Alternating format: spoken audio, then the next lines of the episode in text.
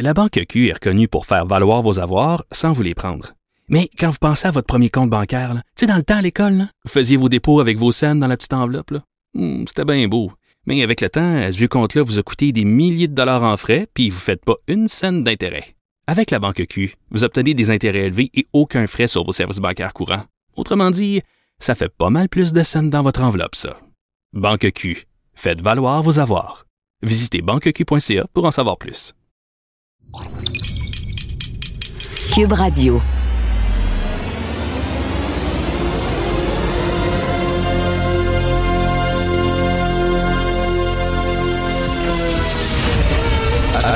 Attention, cette émission est laissée à la discrétion de l'auditeur.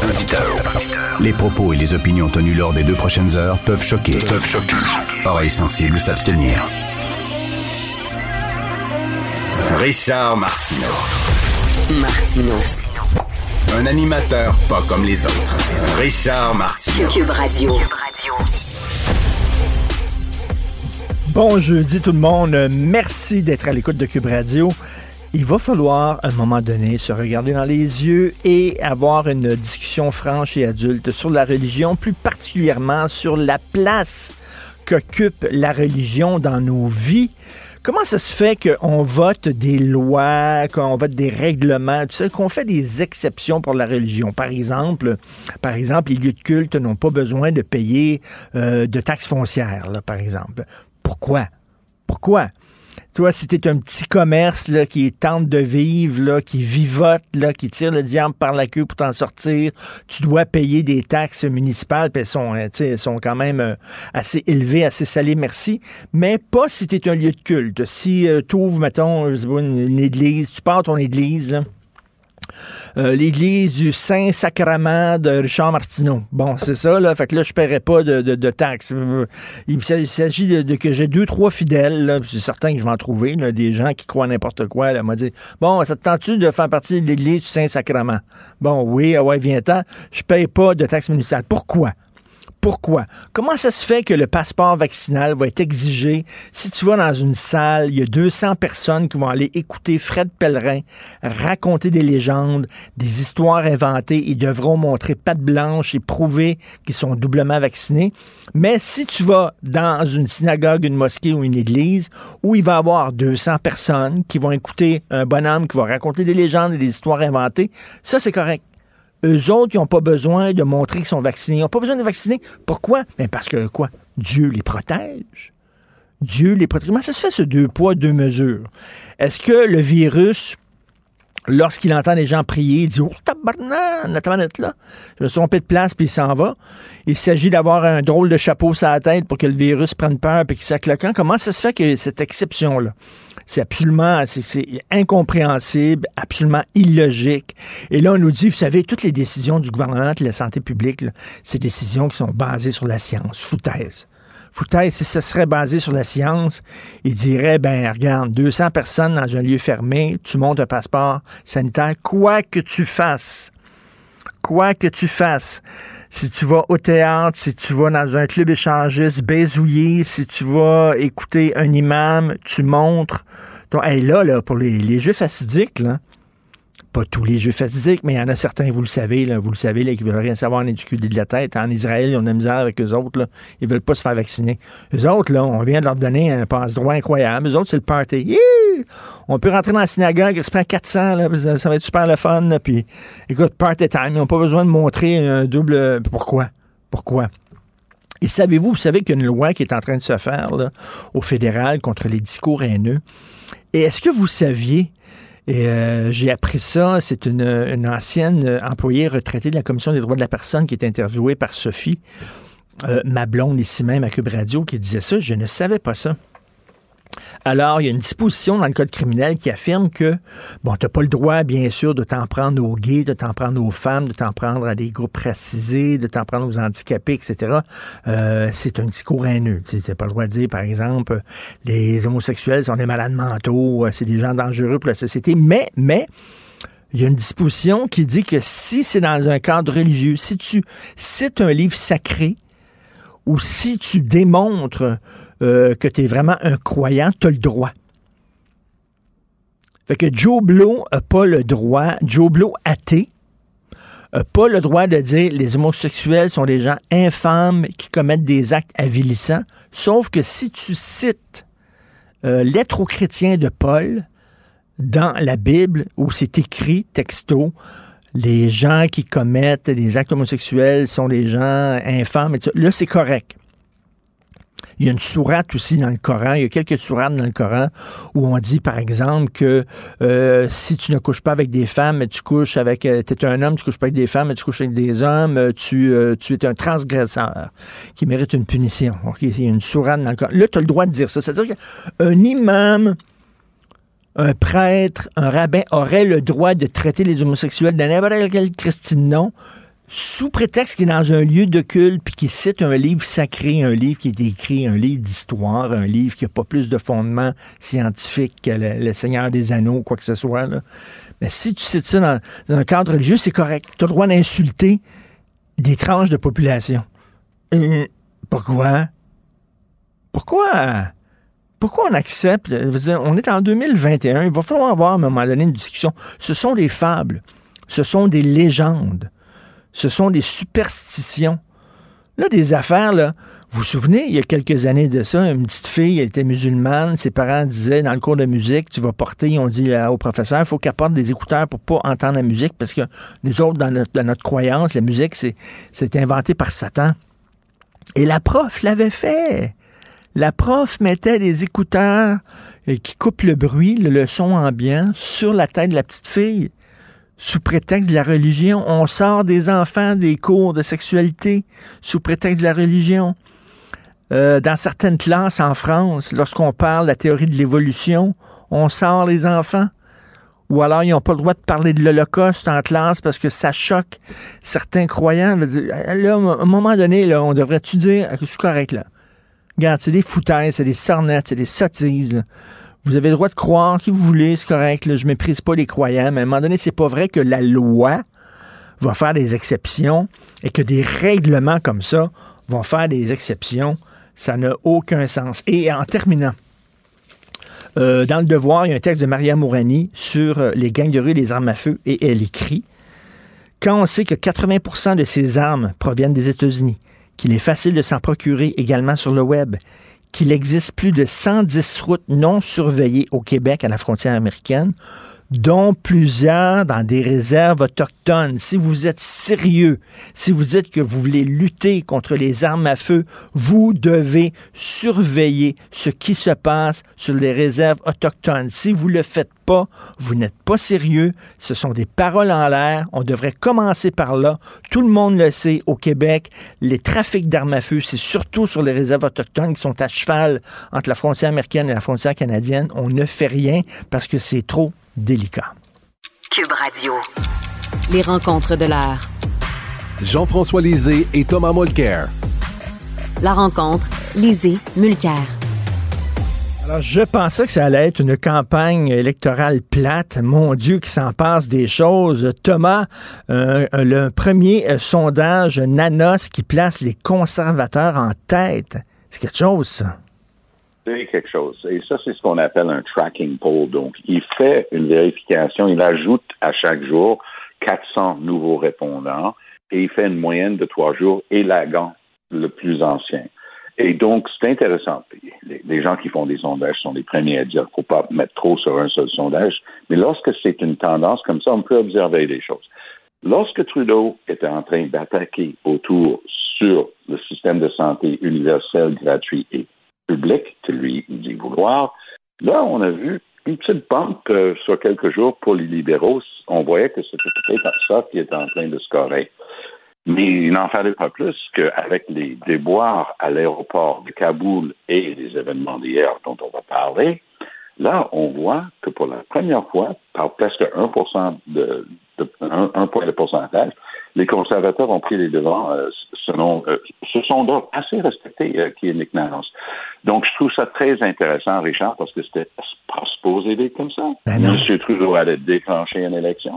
Il allait sourire, faire des bye-bye from coast to coast, puis ça allait être simple comme bonjour, parce qu'ils allaient passer dix jours à diaboliser Aaron O'Toole.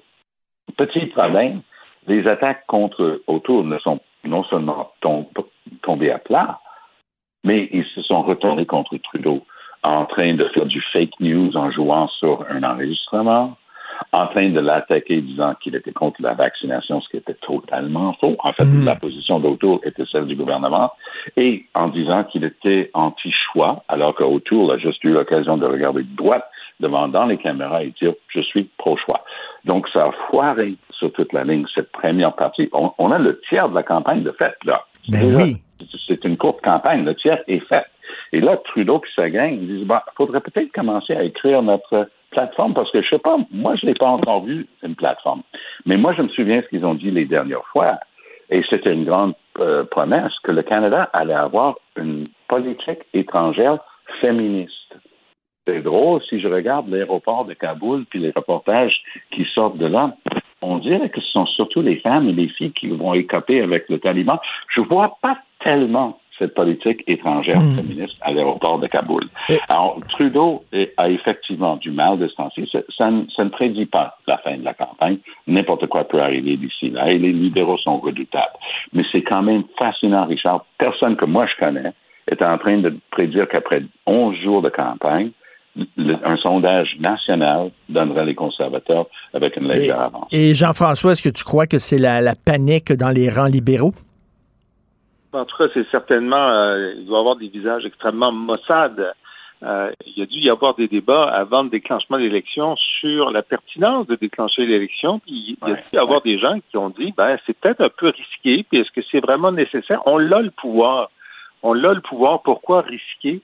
Euh, de, de, le perdre. Et puis d'autres gens dans la dans la salle ont dit ben voyons donc, tu sais bien que avec le budget qu'on a, avec l'argent qu'on a dépensé, euh, euh, les, gens de 75 ans et plus vont recevoir un chèque de 500 dollars juste au moment du déclenchement de l'élection. C'est certain, là, c'est une balle de circuit cette élection-là. Euh, puis au Toul, c'est vrai qu'avant le déclenchement de l'élection, euh, on était tous un peu surpris de voir qu'Autour était moins populaire qu'Andrew Scheer, son prédécesseur. Ben oui. Et il y avait des problèmes avec son parti, c'est toujours vrai. Euh, euh dit qu'il est pro qu'il est pro mais la majorité des membres de son caucus ont voté pour un projet de loi qui euh, qui allait dans le sens inverse. Il dit qu'il reconnaît les changements climatiques, mais une majorité des, des, des, des membres de son congrès ont refusé de reconnaître les changements climatiques. Donc, il y avait une lecture raisonnable des faits au moment du déclenchement de l'élection qui disait, ben, O'Toole va avoir beaucoup de difficultés, mais O'Toole fait une bonne campagne. Il a l'air rassurant. Il a l'air rassurant tous les jours. Il fait des propositions qui ne sont pas des propositions qui auraient été faites par Stephen Harper. Il parle euh, du fardeau fiscal, il parle des travailleurs, il parle des syndiqués, euh, il parle de la santé mentale. On dit ben voyons, euh, est-ce que c'est est-ce que c'est vraiment des conservateurs? Est-ce que vous êtes sûr que vous n'êtes pas trompé de parti? Pour l'instant, O'Toole fait son petit bonhomme de chemin et c'est Trudeau qui déçoit. C'est Trudeau qui a des qui a des, des, des euh, euh qui, reçoit des briques sur la tête tous les jours euh, parce qu'il y a un tweet euh, mensonger qui est envoyé par sa, sa, sa campagne, parce que l'Afghanistan vient le hanter, le fait qu'ils n'ont rien fait pendant un an pour prévoir la sortie des gens qui ont aidé le mm. Canada pendant toutes ces années. Et franchement, euh, il se demande en se levant le matin, ça va être quoi la nouvelle tuile qui va me tomber? Et là, et là tu as vu, tu as entendu, il a dit quand les Américains vont avoir quitté l'Afghanistan, nous autres, on va peut-être rester. C'est ça qu'il a dit. Mais voyons, ça n'a ben, aucun sens. Comment on va rester là? Ben, c'est sûr, d'autant que les Américains disent euh, aux, étrangers, écoutez, vous, vous avez deux jours pour finir parce qu'ensuite, on veut être seul à l'aéroport. Puis après le 31, s'ils sont partis, je veux dire, qu'est-ce que le Canada va faire, n'étant pas en situation militairement, euh, je veux dire, ils sont plus là, ils sont plus physiquement présents à partir de dans, dans deux Et les talibans viennent de dire il y a seulement les étrangers qui vont pouvoir quitter le territoire afghan. On ne veut pas que les Afghans quittent notre pays. Écoute, qu'est-ce que le Canada va faire là-dedans? D'ailleurs, parlant d'Afghanistan, Thomas, quatre mots qui ont énormément choqué hier nos frères, les talibans. Ça, ça va suivre euh, Justin Trudeau. Et il n'y a pas de doute là-dessus. Puis la preuve de ça, parce que Trudeau a toujours une explication pour tout, lorsque les journalistes lui ont posé la question hier, peu de temps après que Myriam Monsef a fait cette déclaration, il n'a pas dit un mot. Il ne savait pas quoi dire parce qu'il n'y a rien à dire. Euh, intéressant, il y a une, journaliste euh, avec qui je travaille à l'occasion à CTV qui s'appelle Fatima Sayed.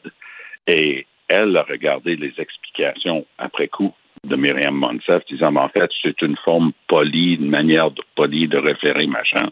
Et l'autre a dit, ah, non, c'est pas vrai. Puis elle, elle, est une co-religionnaire euh, de, de Myriam Monsef. Donc, ça me rappelle une chose. Moi, je me souviens que Jeremy Corbyn, qui était le chef du Parti socialiste, on, dit ça Labour, les travaillistes euh, au Royaume-Uni, lors d'un événement, il a dit on va faire rentrer, Dixit, our friends from Hamas, nos amis du Hamas. Oh boy, de la même manière, il a essayé d'expliquer, mais ça me rappelle une vieille expression qu'on utilisait en anglais que je vais traduire.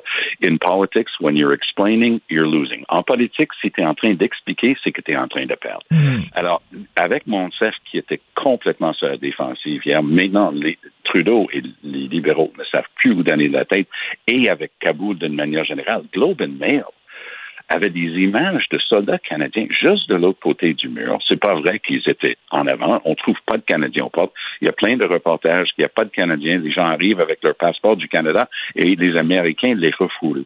Là, il y avait des images. Les gars montraient leur papier canadien. Les soldats canadiens bougeaient pas. Ça, c'est l'ensemble de l'œuvre de Kaboul, d'Afghanistan, une litanie d'erreurs et de cafouillages.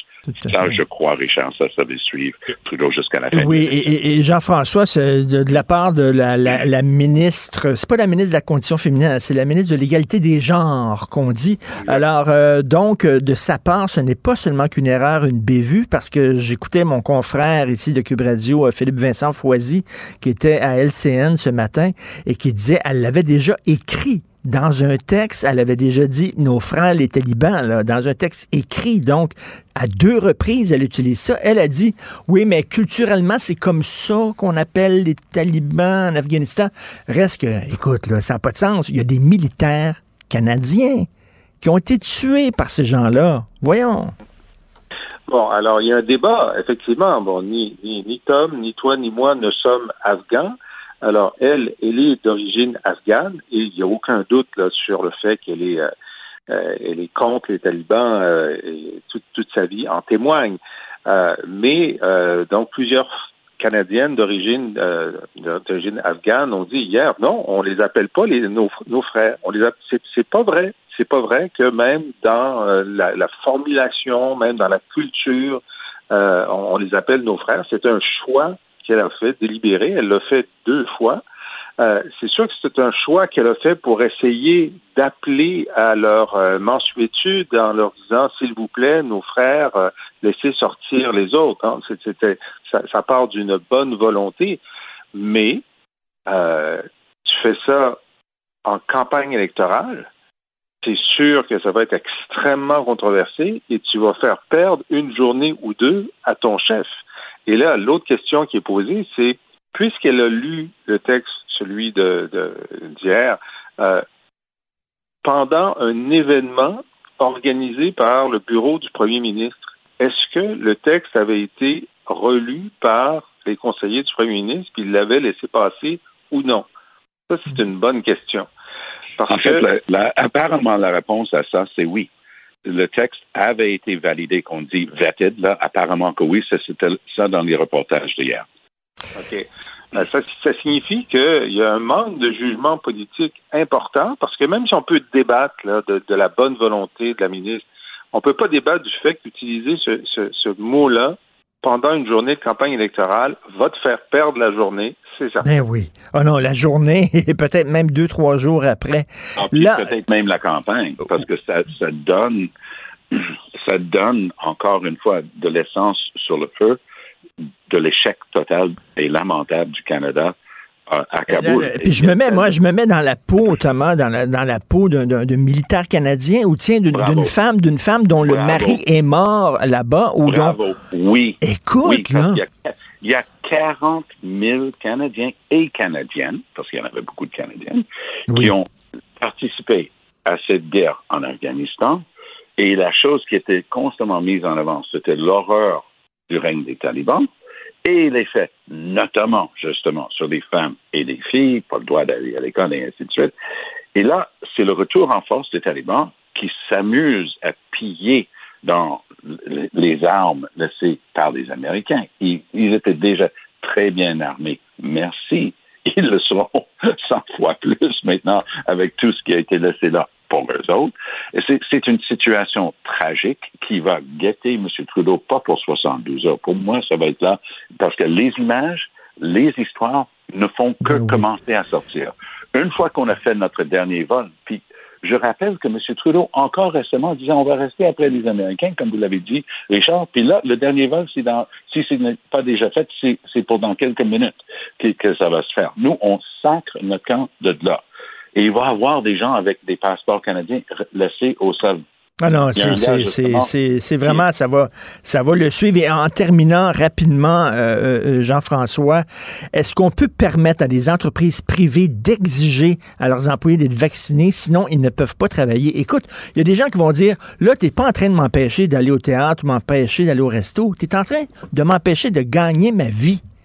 Ça, ça va pas assez mal. Là. Euh, par exemple, Air Canada hier qui a, qui a annoncé que, sauf pour raison médicale, tu dois être vacciné, sinon tu perds ton emploi.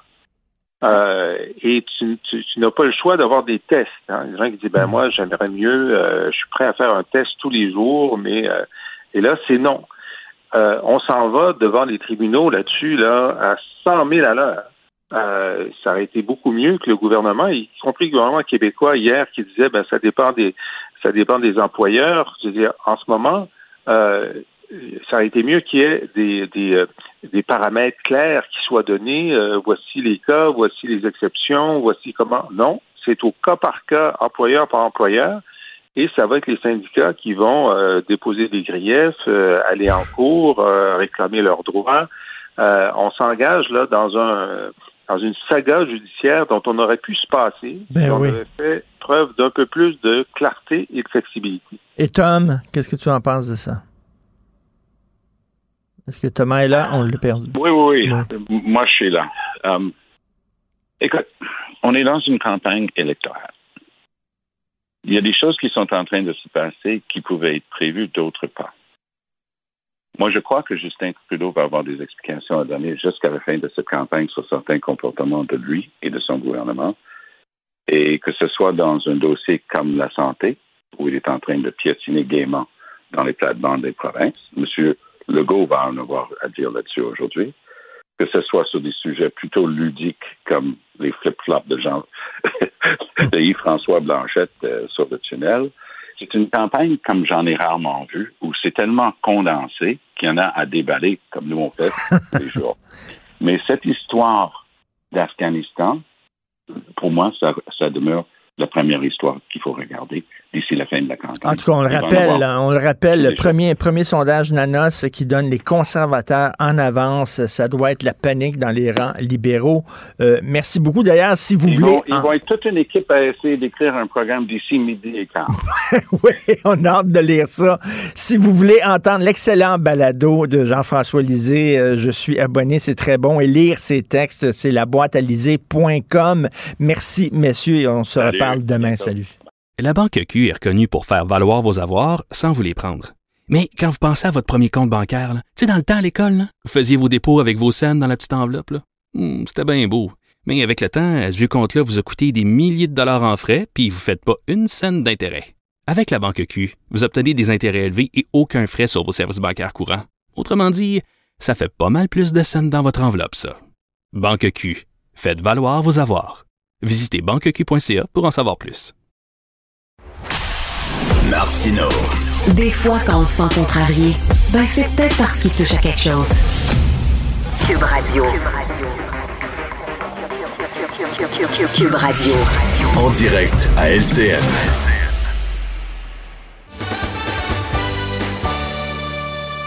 Salut Richard. Salut Jean-François.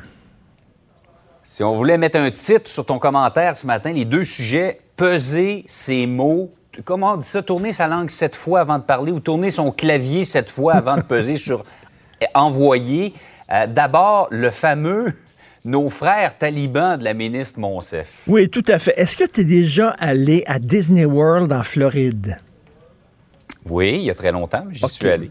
Il y a un manège. En fait, c'est pas un manège, c'est un instrument de torture. Ok, c'est le pire manège jamais créé par un être humain qui s'appelle It's a Small World. Ok, fait que t'es en Oui, barque. oui, oui, ça me dit quelque chose. Tu t'en vas en barque et là, tu Ouais. te promènes et tu as des poupées partout autour de toi, des poupées provenant de tous les pays. La Bulgarie, le Mexique, la Slovénie. Les poupées tournent. OK? Puis là, ils chantent It's a small world, it's a small world, it's a... C'est en boucle. Après deux minutes, tu cries, tu veux sortir de là. là. Non, ça, ça dure dix minutes. It's a small world. À toutes les. Ça, c'est le Canada de Justin Trudeau. On est fin, on est tous des amis. Tout le monde de tous les pays, on est tous des amis. On est tous gentils les uns avec les autres, comme ça. OK? Et là, nos frères, les talibans, écoute, il y a des militaires canadiens qui sont morts, qui ont été tués par ces gens-là. T'imagines? La veuve d'un militaire qui est mort, euh, euh, le père d'une militaire canadienne qui est morte, tuée par nos frères, les talibans. Et j'écoutais un peu plus tôt euh, avec toi, tantôt, euh, mon confrère de Cube Radio, euh, Philippe Vincent Foisy, qui disait c'est la Ouais. deuxième fois qu'elle utilise ce terme-là. Donc, elle, elle a- Ah oui. elle a- c'est ça, elle l'a déjà écrit même. Donc, tu dis, attends une minute, il y a un côté Et, doit-on rappeler, Richard, que c'est la ministre de la Condition féminine? Exactement. La ministre de, on appelle ça le ministère de l'égalité des genres, OK, en- à Ottawa. Là. Donc, euh, est-ce que tu penses que les talibans sont pour l'égalité des genres? Hum, non. Pas Alors, certain.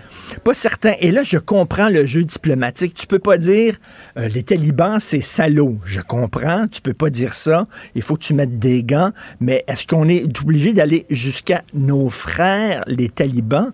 Et euh, selon moi, c'est une gaffe majeure et ça va la suivre. Et surtout que Justin Trudeau a pas vraiment répliqué. Hein, il a rien fait. Imagine si ça avait été un homme qui avait dit ça. Si ça avait été un politicien qui avait dit ça, nos frères, les talibans, je suis pas sûr qu'actuellement, au moment où on se parle, il serait encore ministre. Je suis pas sûr, mais bon, c'est une femme, c'est une femme justement afghane, etc. Bon, et son passé l'a démontré. C'est pas une pro-taliban, absolument pas. Si on écoute ses, ses- ses discours, absolument pas. C'est pas une pro-taliban, sauf que c'est vraiment bizarre. En tout cas, moi, c'est comme, c'est le Canada de Justin Trudeau. On est tous pareils. Ça se passe, ça se passe, ça se passe. J'avais heureusement oublié ce, ce manège de Disney Oui. World. Tu viens de me le remettre en tête. Il me semble que je vais avoir ça dans la tête toute la journée. Oui. Hey Richard, l'autre sujet, vraiment, quelle mauvaise réponse à donner par Brandon Pross, qui est contre le vaccin, là, de toute évidence, qui, qui débattait de ça avec une femme et, et devant le point de vue que la femme lui a présenté, lui a dit qu'elle méritait d'être une esclave sexuelle. Oui, alors je vais, Brandon Pross, que vous connaissez très bien, très connu au Québec, joueur de hockey. Donc, OK, je vais le citer. Il, y a, deux, trois mots qui sont euh, un peu vulgaires, mais si vous voulez euh, savoir exactement ce qu'il est- ce qu'il écrit, il faut le dire. Il dit Tu es en train de me dire qu'ils peuvent me forcer à faire n'importe quoi. J'espère qu'ils te forceront à te prostituer. Comme ça, tu te ferais encore, tu te ferais enfin baiser ma brebis tu ferais enfin baiser ma brebis. Et là, il a, il a retiré, bien sûr, son, son message d'insulte. Et là, il a, il a écrit de- de- des messages d'excuses. Il s'est excusé, mais Ouais. au-delà... C'était de l'humour, semble-t-il. euh, Oui, ouais, c'était de l'humour. L'humour a le dos large, le dos extrêmement large. Fait qu'il dit, bon, j'aimerais euh, m'excuser à la dame avec qui j'ai discuté, etc. Bon, mon intention n'était pas de la blesser, tout ça. Mais au-delà du cas de Brandon Prost, Écoute, ça fait quelques décennies que je suis un commentateur, un chroniqueur. J'ai été insulté de droite et de gauche. Une journée peux pas sans un... croire un gars aussi sympathique que toi. Écoute, moi, une journée sans insulte est une journée perdue. Alors, euh, j'ai été, insulté et menacé, entre autres, par des extrémistes religieux, mais je peux te dire là, que le niveau d'agressivité des messages des antivax, je n'ai jamais vu ça. C'est unique. Jamais vu ça. Et si tu voyais les messages que ma blonde reçoit, c'est tout le temps à caractère sexuel, on va te violer, etc., des trucs épouvantables. Ces gens-là, là, calmez-vous le pompon, là. À un moment donné, là, et sais tu quoi? Il y a des questions légitimes à se poser. Est-ce qu'effectivement, on a le droit de dire à quelqu'un, tu ne pourras pas gagner ta vie, tu ne pourras pas travailler, tu ne pourras pas exercer ton gagne-pain si tu n'es pas vacciné? Ce sont des questions importantes de droits et libertés, tout ça. Peut-on en parler calmement? Et là, là c'est rendu, le niveau là, est à ça. Je ne sais pas si tu as vu les images euh, d'antivax qui, euh, qui euh, harcelaient euh, Justin Trudeau. Ils étaient extrêmement nombreux. Oui, oui, oui. Ils Ils le suivent depuis le- plusieurs jours. le suivent, très agressif. Je suis pas le premier des fans de Justin Trudeau, mais je trouve ça extrêmement inquiétant, totalement inacceptable. Alors, ces gens-là, calmez-vous le pompon et, s'il vous plaît, les deux politiciens qui courtisent cet électorat, c'est-à-dire au provincial Éric Duhem et au fédéral Maxime Bernier, OK, parce que ces gens-là, vous les courtisez, pouvez-vous, s'il vous plaît, faire un point de presse et calmer votre gang et calmer vos troupes? OK? Parce que là, ça n'a pas de maudit bon sens, la violence des propos qui sont tenus par les antivax. Vraiment, là, c'est... je- je suis certain que j'en vois passer un infime, une infime partie comparativement à, à- à ce que tu reçois comme commentaire, mais effectivement, je vois des gens qui sont complètement, qui sont déchaînés, qui des propos qui n'ont absolument pas leur place. Tout à fait. Alors, euh, ben, bonne journée. Tu vas avoir ça dans ta tête, là, euh, comme un verre d'oreille toute la journée. It's a small world. bonjour, bonjour, tous les Canadiens et Canadiennes. C'était pas nécessaire. Salut, Richard. Salut. La Banque Q est reconnue pour faire valoir vos avoirs sans vous les prendre. Mais quand vous pensez à votre premier compte bancaire, tu sais, dans le temps à l'école, vous faisiez vos dépôts avec vos scènes dans la petite enveloppe. Hmm, C'était bien beau. Mais avec le temps, ce vieux compte-là vous a coûté des milliers de dollars en frais, puis vous ne faites pas une scène d'intérêt. Avec la Banque Q, vous obtenez des intérêts élevés et aucun frais sur vos services bancaires courants. Autrement dit, ça fait pas mal plus de scènes dans votre enveloppe, ça. Banque Q. Faites valoir vos avoirs. Visitez banqueq.ca pour en savoir plus. Joignez-vous à la discussion. Appelez ou textez le 187 Cube Radio 1877 827 2346. Alors, nous parlons avec euh, l'ennemi du peuple, Félix Séguin, journaliste au bureau d'enquête de Québécois. J'entendais ta chronique avec Jean-François et je voulais justement te- t'accueillir de la même façon, mon cher ennemi du peuple, mon cher pro-vaccin. Euh, hey, d'ailleurs, tu sais, je, je- tu parlais de, de la virulence euh, qui, qui augmente, en Ben fait, dans le ton, puis l'agressivité dans le ton qui augmente chez les antivax. Euh, T'as vu, hein, il y a quelques jours, ce qu'ils ont fait euh, à Londres, entre autres, ils se sont euh, Ben oui. Au siège là euh, de plusieurs télévisions. En fait, là, c'est un- une entreprise qui abrite des, euh, des chaînes d'information câblées en Angleterre. Euh, Channel 4, Channel 5, c'est le propriétaire qui s'appelle ITV, là, qui possède euh, un immeuble où il abrite ces chaînes-là. Et là, les anti-vaccins ont réussi à pénétrer dans l'immeuble. Ils ont réussi à, à- à rudoyer d'ailleurs un des présentateurs en criant « Ils s'en prennent à nos enfants, ils s'en prennent à nos enfants ». Aïe, aïe, aïe. Ils l'ont traité, ils l'ont traité, ils Oui. l'ont traité de pédophile. Le gars s'en allait, Oui, oui, s'en allait faire son bulletin d'information et ils ont crié T'es-tu un pédophile? Parce que, écoute, c'est n'importe quoi. C'est, incroyable, tu sais, parce que là, la vaccination en Angleterre vient d'être étendue aux 16 à 17 ans, là, euh, au Royaume-Uni, en fait, et puis, euh, et voilà. Et comme, mais comme je, dis, pas- Félix, hein. est-ce que tu es d'accord avec moi que les deux politiciens qui courtisent cet électorat-là, euh, au provincial Éric Duhem, au fédéral Maxime Bernier, doivent les calmer, doivent, doivent parler, doivent euh, prendre position en disant c'est inacceptable. Euh, je sais pas si tu as vu Oui, la gang je, de, je- de- je de- te suis. la gang de fous là, qui criaient après Justin Trudeau ces derniers jours, qui le suivent et qui sont hyper agressifs. Il faut que ces politiciens-là disent non, ça c'est inacceptable. Je suis, je suis absolument d'accord. Et c'est-à-dire, ça serait la moindre des choses, euh, surtout si, euh, bon, j'oublie, j'ou- j'oublie malheureusement un peu le- le parti de, de Maxime Bernier, parce que bon, Maxime Bernier lui-même là s'est fait arrêter à plusieurs reprises cet été dans des manifestations contre les mesures sanitaires pour ne pas lui-même avoir suivi les consignes sanitaires. Alors, ça serait, j'en espère assez peu là euh, de sa part pour ce qui est euh, d'Éric Duhem qui euh, qui prêtait, qui, qui, qui, qui, joue qui joue gros en fait, qui essaie de se la jouer là, mm. euh, notamment maintenant avec son accès au salon de l'Assemblée nationale où on fait les points de presse, qui essaie de se, la jouer euh, premier ministrable, tu sais, de le faire effectivement parce que tu vois, j'aimerais j'aimerais pas moi que ça devienne que la situation se revienne à, un calque de ce qui se passe en Europe. À Paris, tu as vu, on s'en prend en pharmacie, entre autres en France, là, euh, il y a des pharmacies, des offices professionnels où des pharmaciens exercent là, qui sont saccagés. Il y a un déchaînement de violence. Donc, c'est, c'est à peu vraiment c'est temps.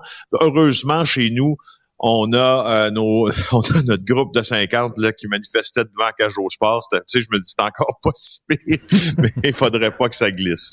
Tout à fait. Écoute, on lutte, on veut lutter contre les armes à feu. Il y a toutes sortes d'annonces qui sont dites. Selon moi, là, si tu veux être sérieux, si effectivement tu veux lutter contre le trafic des armes à feu parce que c'est inquiétant, la première affaire que tu dois faire, c'est de faire le ménage dans les territoires autochtones. Écoute, à deux reprises, j'ai parlé au maire d'Oka et ça fait des, années que je suis maire à Oka. Ça fait des années que j'alerte je, des autorités, j'appelle au fédéral, au provincial en disant faites de quoi. Euh, à Canis s'attaquer, probablement, ils n'ont pas de force policière à l'intérieur du territoire-là. Ce serait à la GRC d'intervenir à la SQ, puis on sait qu'ils veulent pas entrer dans les territoires euh, autochtones parce que c'est trop délicat. Donc, c'est par là que ça passe. C'est la première affaire que tu ben, C'est par là que ben oui, euh, c'est à quoi ça beaucoup aussi là. C'est juste que c'est entre autres à quoi ça euh, et, et Canis attaqué sont des territoires où une minorité d'éléments en trouble protège des gens du crime organisé. D'ailleurs, aux grandes dames des citoyens de Canis attaqués. Hein, qui sont pris en otage, euh, littéralement. Qui sont pris en otage, puis qui ont peur de sortir le soir parce qu'ils entendent des coups de feu. Là. Probablement que le maire Kevion d'Oka te l'a raconté, ça. Ben le soir, on entend des coups de feu à Canis attaqués. Puis les gens, les citoyens ont peur d'y être. Puis à Oka, où il y a beaucoup de citoyens euh, du territoire qui demeure dans la, ville de Monsieur Quevion ont peur aussi. Alors, il y a une chose dans ça, puis je peux, je peux, je peux t'éduquer, si tu veux, en termes policiers sur ce qui est en train de se passer avec la réponse policière euh, au trafic d'armes à Kwasasne, Canis attaqué. La vérité, c'est que à chaque semaine, il y a, euh, il y a une cellule là, de la Sûreté du Québec qui compte des, fameux partenaires, Richard, de la GRC, les partenaires des autres corps policiers, les partenaires des autres organismes fédéraux qui se rencontrent et qui parlent des situations sur les réserves ou territoires autochtones. Ah oui. Donc, surtout Canis attaqué et Aquasasné. Et laisse-moi te dire qu'il y a une raison pour laquelle on se rencontre à chaque semaine, c'est que chaque chaque mouvement policier, chaque intervention policière sur ces territoires-là font objet d'un calcul extrêmement méticuleux. C'est pas vrai qu'on va rentrer là avec le camion bélier puis qu'on va dire c'est assez. Ça ne fonctionne pas comme ça. La sensibilité politique est beaucoup, beaucoup trop grande. On a eu des meetings importants au début de l'été d'ailleurs euh, sur des situations là qui ont failli mettre le feu aux poudres euh, ben, près de la réserve d'Aquassassiné. Donc, tu sais, je te dis, Richard, tu as raison, ça n'arrivera pas. Tu te souviens aussi, là, à Saint-Lambert, euh, euh, quand ils ont bloqué la, voie ferrée, la gare, je sais pas trop quoi, là, puis, euh, puis il, était armé, là, il y avait des armes à feu. François Legault le dit, là, il y a des armes à feu. Écoute, si tu es sérieux dans la lutte aux armes à feu, la première chose que tu dois faire, c'est ça. Je dis pas que c'est le seul problème. Il y a d'autres problèmes, mais tu sais, tu commences par là. Puis ils, le font pas. Donc, à un moment donné, Maria Mourani, aujourd'hui, dans Le Devoir, écrit un texte sur les gangs de rue, puis elle dit, regarde, on le sait que c'est entre autres, faites de quoi, agissez. Ben oui, je, je, je sais, ah. j'ai pas, j'ai pas d'autre choix de dire que si tu coupes le principal, si je veux dire tu bloques le principal tuyau qui fait couler des armes à feu, des armes de poing illégales dans la métropole, c'est sûr que tu bloques une partie du problème. Bon, là, bien sûr, il y a d'autres canaux qui vont se créer euh, pour les acheminer, mais peut-être ces canaux-là seront plus surveillés. Alors oui, tu as absolument raison, mais tu sais, cette volonté, moi, c'est et à chaque fois que je vois les points de presse, quand j'ai vu celui de Geneviève Guilbeault, la vice-première ministre, ministre de la Sécurité publique, après la, le triple assassinat de Rivière-des-Prairies qui a créé l'escouade intégrée, puis blablabla, blablabla, bla, c'est bien, c'est bien beau, c'est louable, tout ça, mais la, la, la réelle volonté Mhm. politique ne devrait se concentrer, je pense, sur les territoires. Euh, et mais là, c'est parce que justement, ça et, et là, ça devient encore plus la politique. Eh oui. Puis- Eh ouais, c'est ça, ça. c'est de la politique. Eh, Qu'est-ce qui arrive avec le pasteur Mukendi? Hey, ça a l'air que, en tout cas, selon une de ses euh, présumées victimes, là, il a fui le pays. Je peux pas croire que c'est vraiment arrivé. Euh, tu sais que le pasteur Mukendi là euh, est demandé par euh, par la justice. Il ne s'est pas présenté. Euh, il devait se présenter au tribunal. euh, c'est quoi vers la fin de la semaine passée. Il ne s'y est pas présenté. Mais Comment il a pu fuir le pays? Dire, ben, dans une barque ou quoi? Ben c'est ça là. Tu sais, moi je me, tu sais tous les services là, euh, comme la GRC, comme euh, l'agence des euh, services frontaliers sont au courant, à moins qu'il y ait eu, s'est-il fait faire de faux papiers. En tout cas, lui, elle dit, euh, il a quitté le Canada. Elle dit de lui, le passeport, ça, ce n'est rien pour Paul. Il n'est même pas canadien. Je pense, je ne pense pas qu'il est au Québec. Il est en dehors du Canada. Euh, et elle dit qu'elle a recueilli des éléments qui, penchent en faveur de cette hypothèse-là. Et elle les a donnés aux autorités. Euh, écoute, fuir la, fuir la justice, il y a des criminels qui le font, là, qui sont en cavale. La narguer après l'avoir fui, comme lui, il l'a fait par la, la voix de sa femme d'ailleurs sur ses, sa page Facebook, c'est Ben une oui. autre affaire. Il ne fait pas seulement que fuir, il nargue aussi euh, nos- notre notre système euh, de, de droit qui a ses faiblesses, mais tabarnouche qui, qui, Mais, mais qui, qui comme- quand même, je veux dire, pas comment, si il a pu, comment il a pu sortir? Dire, Le gars, il était attendu pour son procès. Il me semble que, tu sais, je sais pas, un faux passeport, probablement. Et d'ailleurs, écoute, en parlant de fuir la justice, tu sais qu'à moins que je me trompe, corrige-moi si je me trompe, mais je pense que Michel Brûlé n'est pas encore officiellement reconnu comme décédé. Hein, je pense qu'il n'est pas, il est- il est pas encore, on fait toujours enquête, là. Et il y a encore des... c'est pas- Richard, le journaliste Serge Boire a été capable d'obtenir son certificat de décès au Brésil, un ancien euh, journaliste qui travaillait avec moi à JE, mais euh, le, le directeur des poursuites criminelles et pénales, lui, n'a pas été capable de l'obtenir, ce certificat-là. C'est pas, c'est- je sais pas. Mais tu sais, parlez-vous. Hein? Ben oui, parlez-vous. Toi, dans ta tête, à toi, il est, il est mort, il est, be- il est bel et bien Oui, mort. oui, il est mort. Eh oui, il est mort. D'accord. Il est mort. Je veux dire, tu sais, je veux dire, de Serge Boire, euh, qui est un excellent journaliste, a une photo de lui, tu sais, dans son, à sa- au service funèbre. Il a rencontré les médecins pour avoir le certificat de décès. Il a parlé à son frère. Là, tu sais, à un moment donné, là, j'aimerais bien, sais, j'aimerais bien te dire, ça ferait une bien bonne histoire, tu sais, de, de supputer sur Oui. son véritable décès, là, ou non, là. Mais Donc, moi, là, la tête, photo, la photo où on le voit à une table en train de rigoler avec Elvis Presley et Marilyn Monroe, c'est une fausse photo. C'est pas vrai! Non, c'est pas vrai, ça n'existait pas! Et Kurt Cobain en arrière, fait un Oui. thumbs up. Non, il est pas là, non plus. Et Jo- John. F. Kennedy là, qui fait une blague aussi euh, au bout de la table, là, ils sont pas là. Ben oui, puis Joe Dassin qui joue de la guitare dans le background. Non, ça existe pas, ça. Merci beaucoup, Félix Séguin. On te laisse écouter les Stones. Euh, Salut, bye. OK, bye. L'émission de Richard Martineau est aussi un balado. Écoutez au moment qui vous convient en vous rendant sur l'application ou le site cube.radio. On sait qu'on est en campagne électorale, on nous promet mer et monde. Moi, j'aime ça, les élections, parce que tout le monde a la solution à tous les problèmes. Ben, euh, Là, moi, j'ai le goût de dire, ben, si tu avais la solution à ce problème-là, pourquoi tu l'as pas appliqué? Dernières années? Entre bref, est-ce que c'est payant de dire la vérité quand on est un politicien? C'est la question que posait Claude Villeneuve dans une chronique cette semaine, euh, parce qu'il disait qu'à Longueuil, hein, euh, les gens de la mairie de Longueuil ont dit, écoutez, on va être obligé de monter les taxes. C'est pas vrai que vous n'aurez pas de hausse de taxes municipales. Il va en avoir. Et Claude lui dit, ben enfin, quelqu'un qui le dit, est-ce que c'est payant de dire la vérité ou absolument pas? Les gens veulent entendre des belles promesses puis des beaux cadeaux. Nous allons parler avec M. Pierre Bélanger, président directeur général de la firme de relations publiques Leliken. Est-ce que je le prononce bien, Leliken? Ancien ministre, bien sûr, du Parti euh, québécois. Bonjour, M. Bélanger. Bonjour, M. Martineau, ça va bien? Ben très bien. Est-ce que est-ce que c'est payant de dire la vérité ou alors non, les gens sont naïfs puis ils veulent, ils croient encore au Père Noël dans les campagnes électorales? les gens ne sont pas naïfs, mais euh, moi, ce que j'ai retenu, j'ai quand même été député pendant sept ans, puis euh, à un moment donné, euh, je veux dire, on essaie toutes sortes de choses, on veut faire la politique différemment.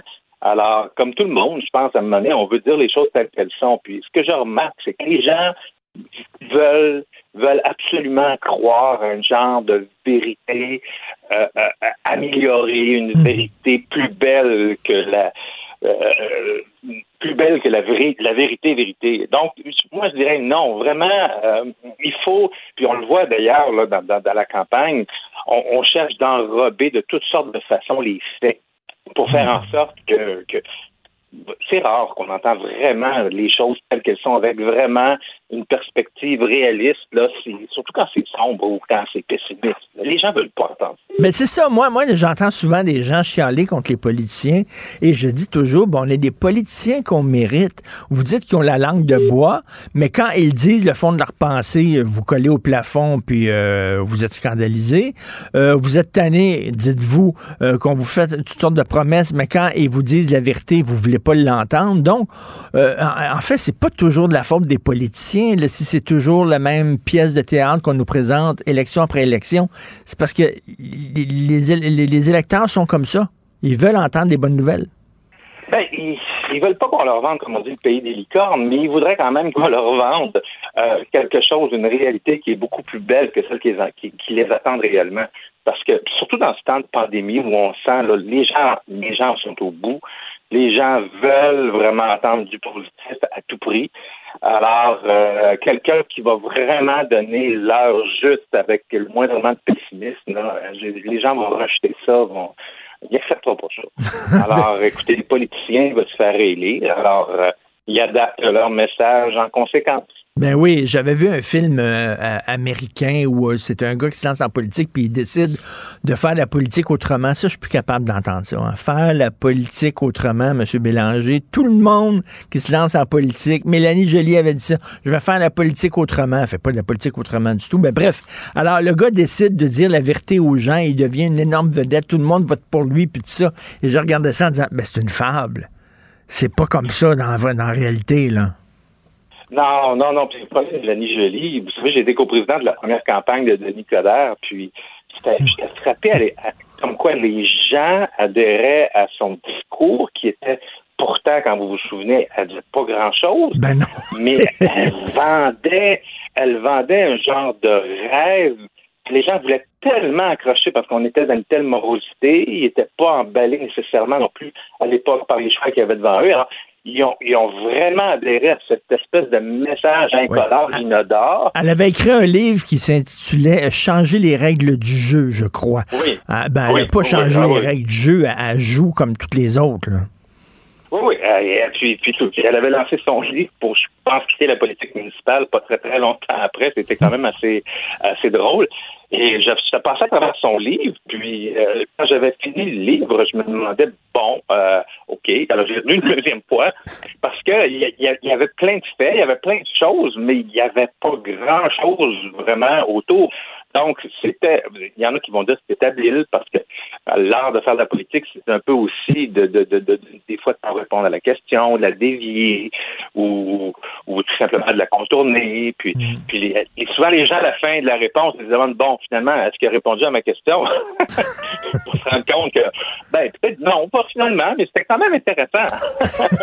Et quand on fait des erreurs, là, Yves-François Blanchet, qui s'est enfergé euh, sur le troisième lien, là, il a dit qu'on pourrait faire un troisième lien à Québec, le plus gros tunnel au monde de façon écologique. Tout le monde s'est étouffé dans son café en écoutant ça.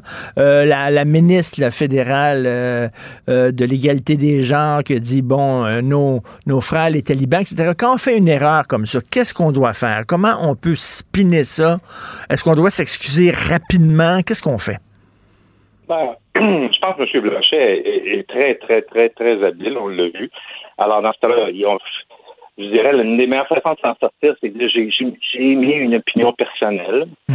Euh, et trouver une façon aussi de, ben écoutez, c'est peut-être écologique si on empêche les gens de faire du millage euh, inutilement. Mais là, euh, je veux dire, euh, moi, je pense que c'est ça, moment donné, qui est sorti comme excuse pour le pont. Euh, je veux dire, bon, mais si ça empêche quelqu'un de faire une heure de route, ça peut être Mais, mais quand, quand il dit, là, quand, quand il dit, M. Bélanger, quand Yves-François Blanchet dit euh, c'était mon opinion personnelle, c'était pas l'opinion de mon parti, les gens se disent ben, c'est parce que tu es chef du Bloc québécois, donc ça veut dire que le chef du Bloc québécois n'est pas en accord avec la position de son propre parti sur un dossier particulier. C'est assez, assez bizarre, ça. Donc, euh, Yves-François Blanchet qui dit, ben là, c'est pas le chef du parti, c'est l'individu qui parlait, mais on, on, on aimerait, nous, comme électeurs, que le chef du parti et l'individu soient la même et seule personne. Donc, euh, c'est très difficile de se dépatouiller quand on a fait une erreur comme ça, M. Bélanger, puis d'essayer de, de, de, remettre, de remettre le dentifrice dans le tube.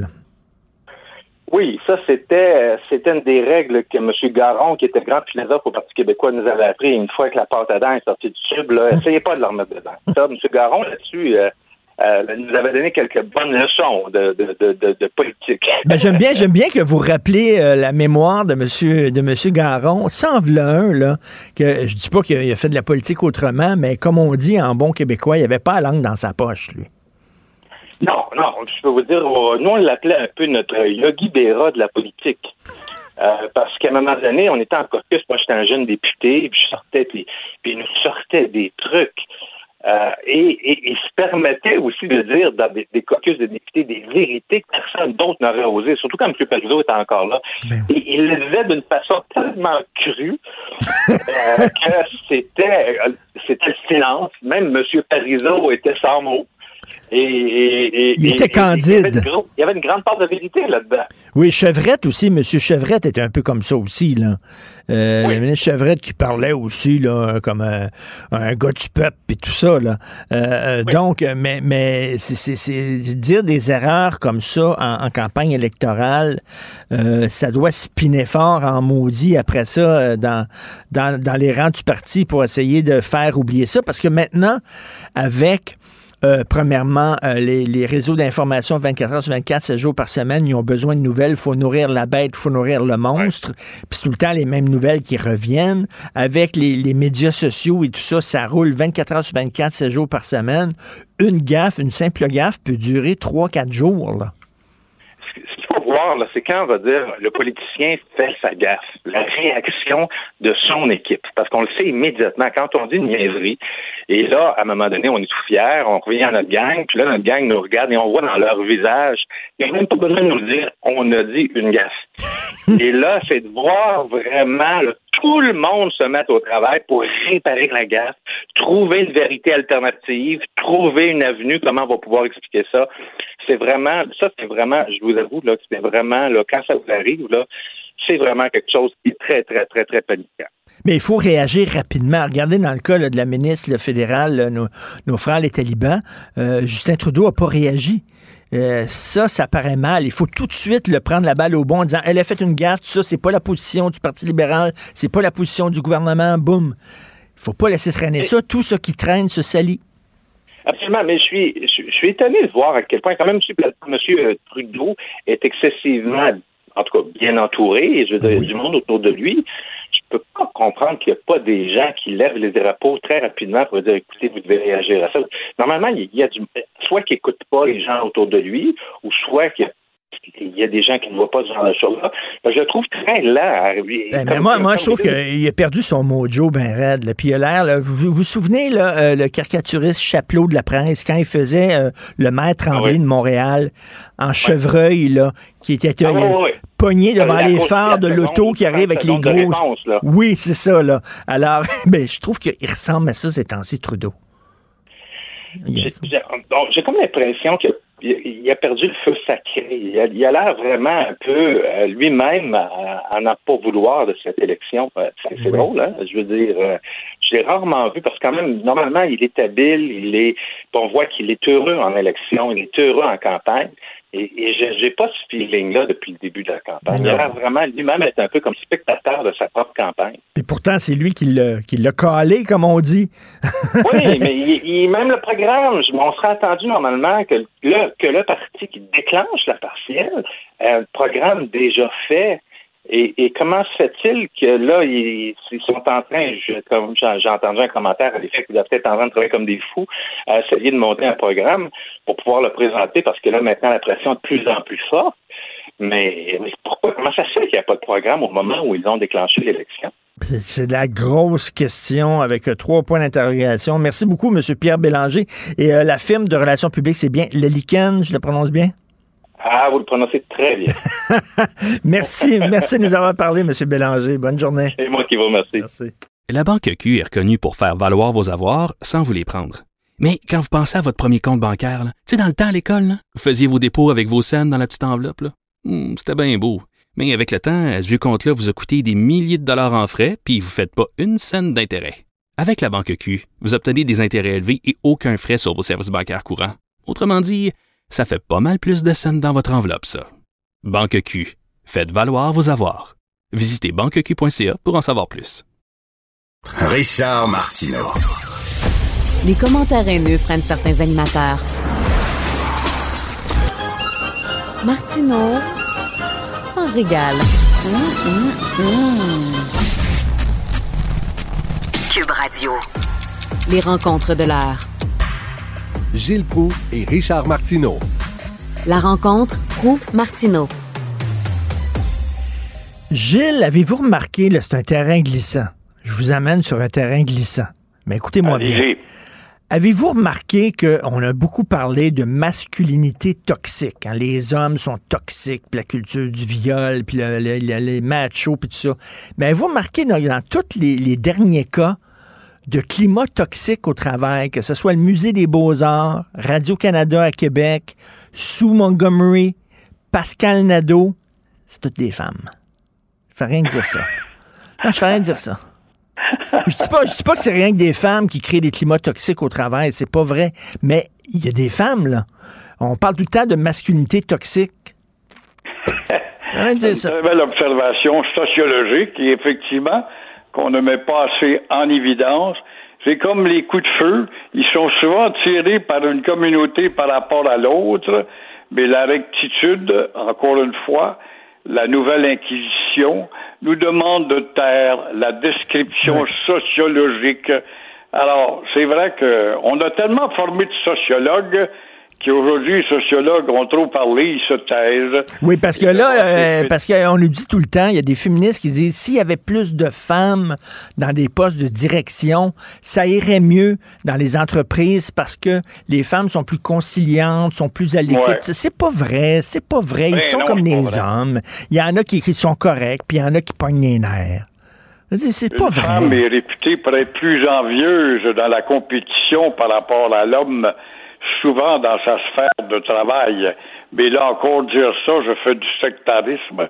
En un mot, on n'a pas le droit de dire grand-chose. Fermez notre gueule. Laissons la boule de terre tourner avec ses bêtises et rien ne changera au pays du statu quoisme qu'est le Québec. On sait des choses. Les gens voient les choses. Les gens ont les yeux devant les trous.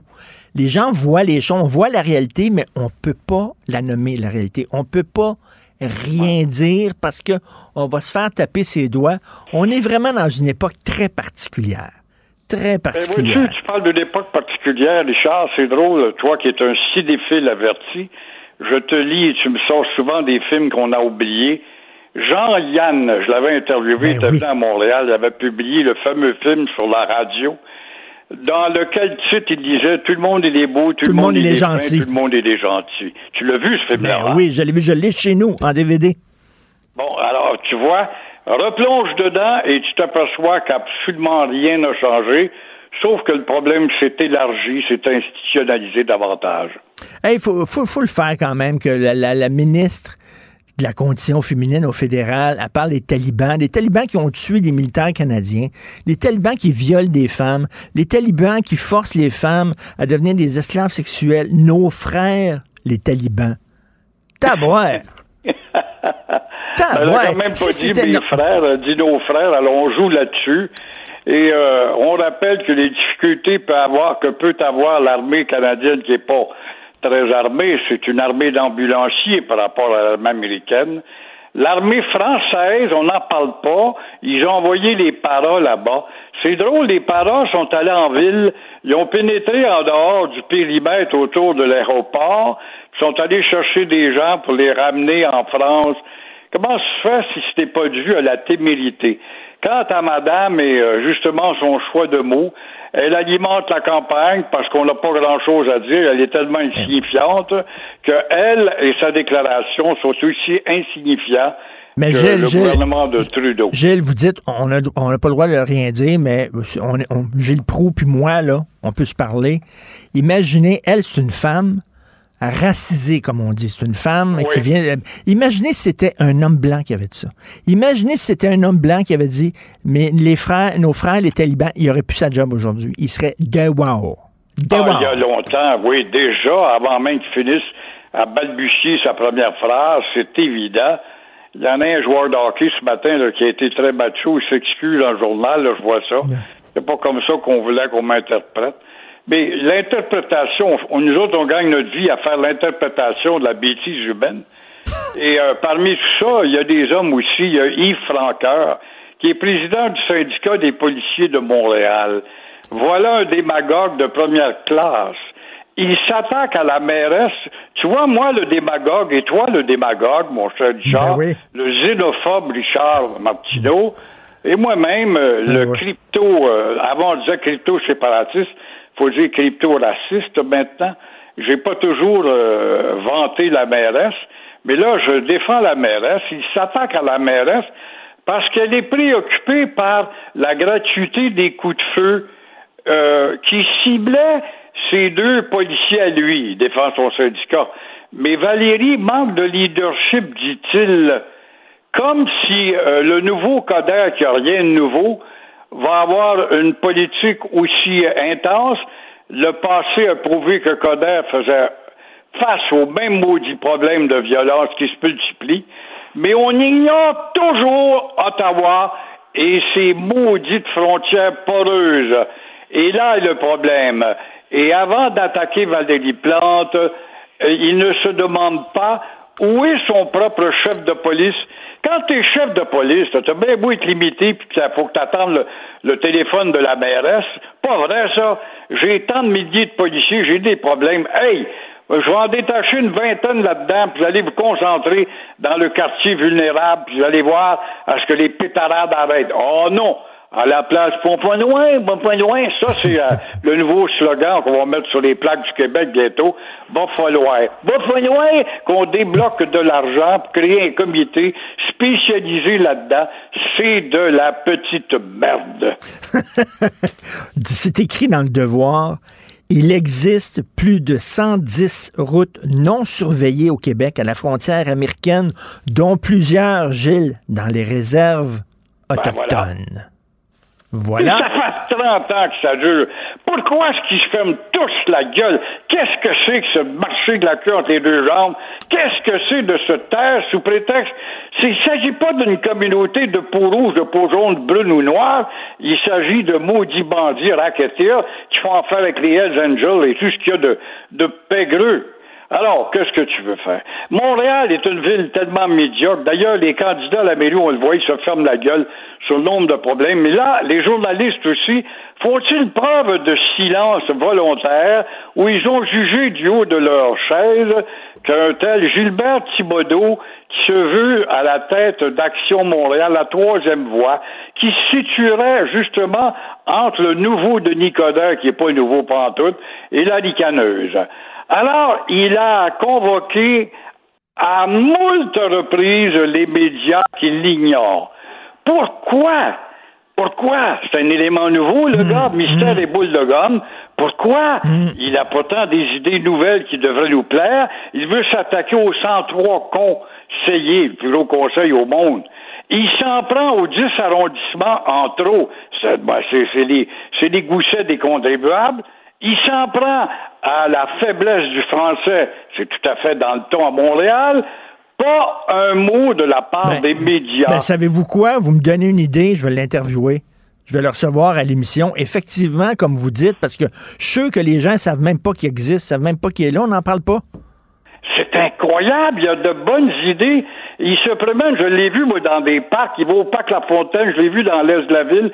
Je l'ai vu une fois, je faisais un discours au pied du monument de Jean-Olivier Chéneau. Il était là, Chénier. Il était là, il ciblait ses cartons. Hey, je suis candidat à la mairie. Puis ça, ça fait un bout de temps. Mais effectivement, on n'en a pas parlé encore. Pourquoi? Il y a Ben des oui. idées. Et là, puisqu'on parle d'un parti avec des idées, ben voilà qu'on envoie un autre qui se veut la troisième voie. Il a tiré, euh, il, il veut il- euh, la troisième voie qui s'attaque au nouveau Coder, qui est pas nouveau du tout, et à Valérie. Alors, il s'appelle le ralliement pour Montréal. Je suis là aussi. On, on l'a vu hier au téléjournal à TVA, puis pas plus de détails que ça. On nous a appris qu'il avait recruté Patricia Toulane, une défendresse des animaux et une infatigable bagarreuse contre Gilbert Rozon. D'accord, tant mieux. Mais comment se fait-il qu'on parle pas de ces deux formations ITOU qui sont dans le... Oui, mais ils n'ont pas de conseiller, hein. Il va pas falloir, il va falloir, il va falloir. Ben oui, mais il va falloir qu'ils aient des idées, puis ils ont des idées dont on parle pas. Ben, c'est ça, c'est parce que les moi- deux vieux maudits partis de Coder qui est pas plus nouveau que mon œil. Ben ça, vous le savez, c'est la loi de la saucisse en grade. Le plus on en vend, plus elles sont fraîches, plus elles sont fraîches, plus on en vend. Là, c'est à l'inverse. Moins on en parle, moins il y a des gens qui vont être intéressés à se présenter comme conseiller pour son parti. Moins il va y avoir de conseillers, moins on va en parler. Fait que c'est une roue qui Ben tourne. oui, mais là, écoutez, la, la- la- la presse manque à son devoir, les postes de radio. Il le dit, ça fait au moins 40 fois que j'envoie des communiqués, je cogne à la porte des médias.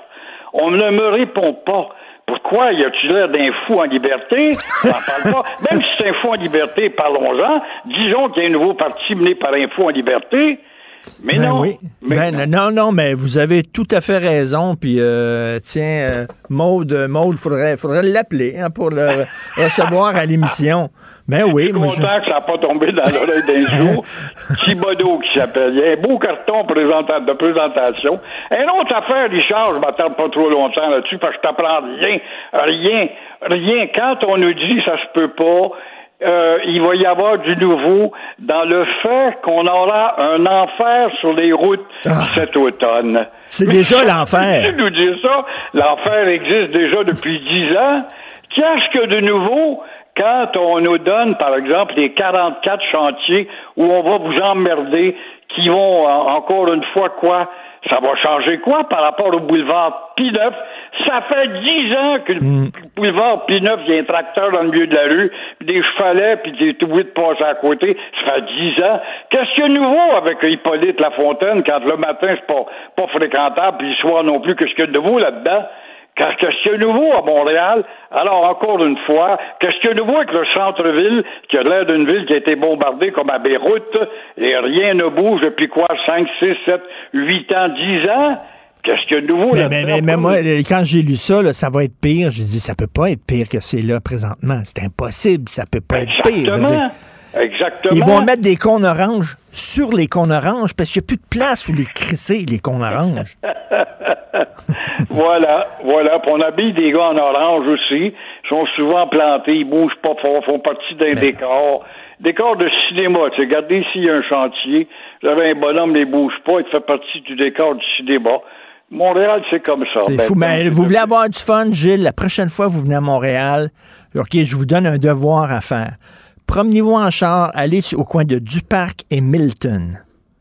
Allez là, du, du parc, en- du parc entre Despins et Sherbrooke, où il y a des dizaines de sans-abri qui chient devant les commerces, qui copulent oui, devant oui, les comme commerces. En Inde. Comme en Inde. Oui, ben, ces pays, là. je- je- je me- je promenais-. Saint-Denis, au coin également de Mont-Royal, où était la binerie, là. Ça fait trois ans qu'ils sont là. Ce sont des Esquimaux. Faut pas dire des Esquimaux, faut dire des Inuits, hein? Bon, c'est des Inuits. Mais qu'est-ce qu'ils font au pôle sud, les Inuits? Étaient mieux traités au pôle nord. Il y avait un chèque garanti. parce que je charge par le gouvernement fédéral. c'est ben- bien Alors, de valeur le pour eux problème est toujours pas réglé. Pas loin, là, trouver une solution. Si on avait affaire à, à Harris, tu te rappelles du premier ministre Harris en Ontario? On l'a traité de nazi puis de fasciste. C'est le seul premier ministre politicien, en tout cas, moi, qui a attiré mon respect. Pourquoi? Parce qu'il faisait ce qu'il disait. Une fois, il y avait 50 000 professeurs devant le Parlement d'Ontario. Là, les journalistes, oui, mais messieurs le premier ministre, 50 000 professeurs, gna, gna, gna. Puis, puis après, qui a voté pour moi là-dedans? Voilà le genre de réponse que je vais entendre, bâtard. Ben non, ben elle fait rien. Sweet fuck all. Ils font rien. Ça fait des, ça fait des mois que ça existe comme ça sur du parc tout ça. Les commerçants sont écœurés. Les résidents sont écœurés d'entendre crier à 3 heures du matin des gens complètement paf dans la rue. La, la mairesse a fou strictement rien. Puis savez-vous quoi? Denis Coderre, il va rien foutre non plus. Fait que, on- Ben, au moins, rajoute Ben ouais. ça. Au moins, Ben ouais. le nouveau de Nicodin, qui n'est pas plus nouveau que mon œil, qui est aussi vulgaire qu'il était, puis joie-disant, impatient. On le voit dans des petits extraits de rien. On voit bien qu'il n'est pas le gars qui s'est amadoué, puis qui a compris, puis s'est assagi, puis a accumulé de la culture. Il a- oui, il a écouté le dernier disque d'Elvis Presley. Comme disait Elvis, The show must go on. Ouais, puis Elvis, voilà. savez-vous ce qu'il disait aussi, Elvis? A little less conversation, a little more action. Merci beaucoup, Gilles. Au plaisir. À la prochaine. Salut. Au revoir. L'émission de Richard Martineau est aussi un balado. Écoutez au moment qui vous convient en vous rendant sur l'application ou le site cube.radio. On parle d'économie avec euh, Yves Daou, directeur de la section argent du Journal de Montréal et du Journal de Québec. Et Yves, quelle question euh, éthique extrêmement complexe. Est-ce que euh, on pourrait, est-ce qu'une entreprise aurait le droit de dire je refuse que tu viennes au travail si tu n'es pas vacciné? Ça, c'est empêcher quelqu'un de gagner sa vie. Est-ce qu'on peut faire ça? Écoute, euh, Richard, euh, je te dire, hier, on a parlé euh, des entreprises, particulièrement des PME, parce que, tu sais, la grande, entreprise, bon, ils ont des avocats en masse, etc., mais les petites PME là, qui font face à ce défi-là, on a parlé à des bureaux d'avocats. Écoute, c'est la confusion totale autour du passeport vaccinal euh, au travail, parce que là, oublie pas, la santé publique a dit euh, bon, il faut retarder leur euh, retour au bureau. Euh, Christian Dubé, la veille, avait dit qu'on ne pouvait pas imposer de passeport vaccinal aux, aux, aux employés. François Legault, il dit les employeurs pourraient exiger le passeport vaccinal à leurs employés.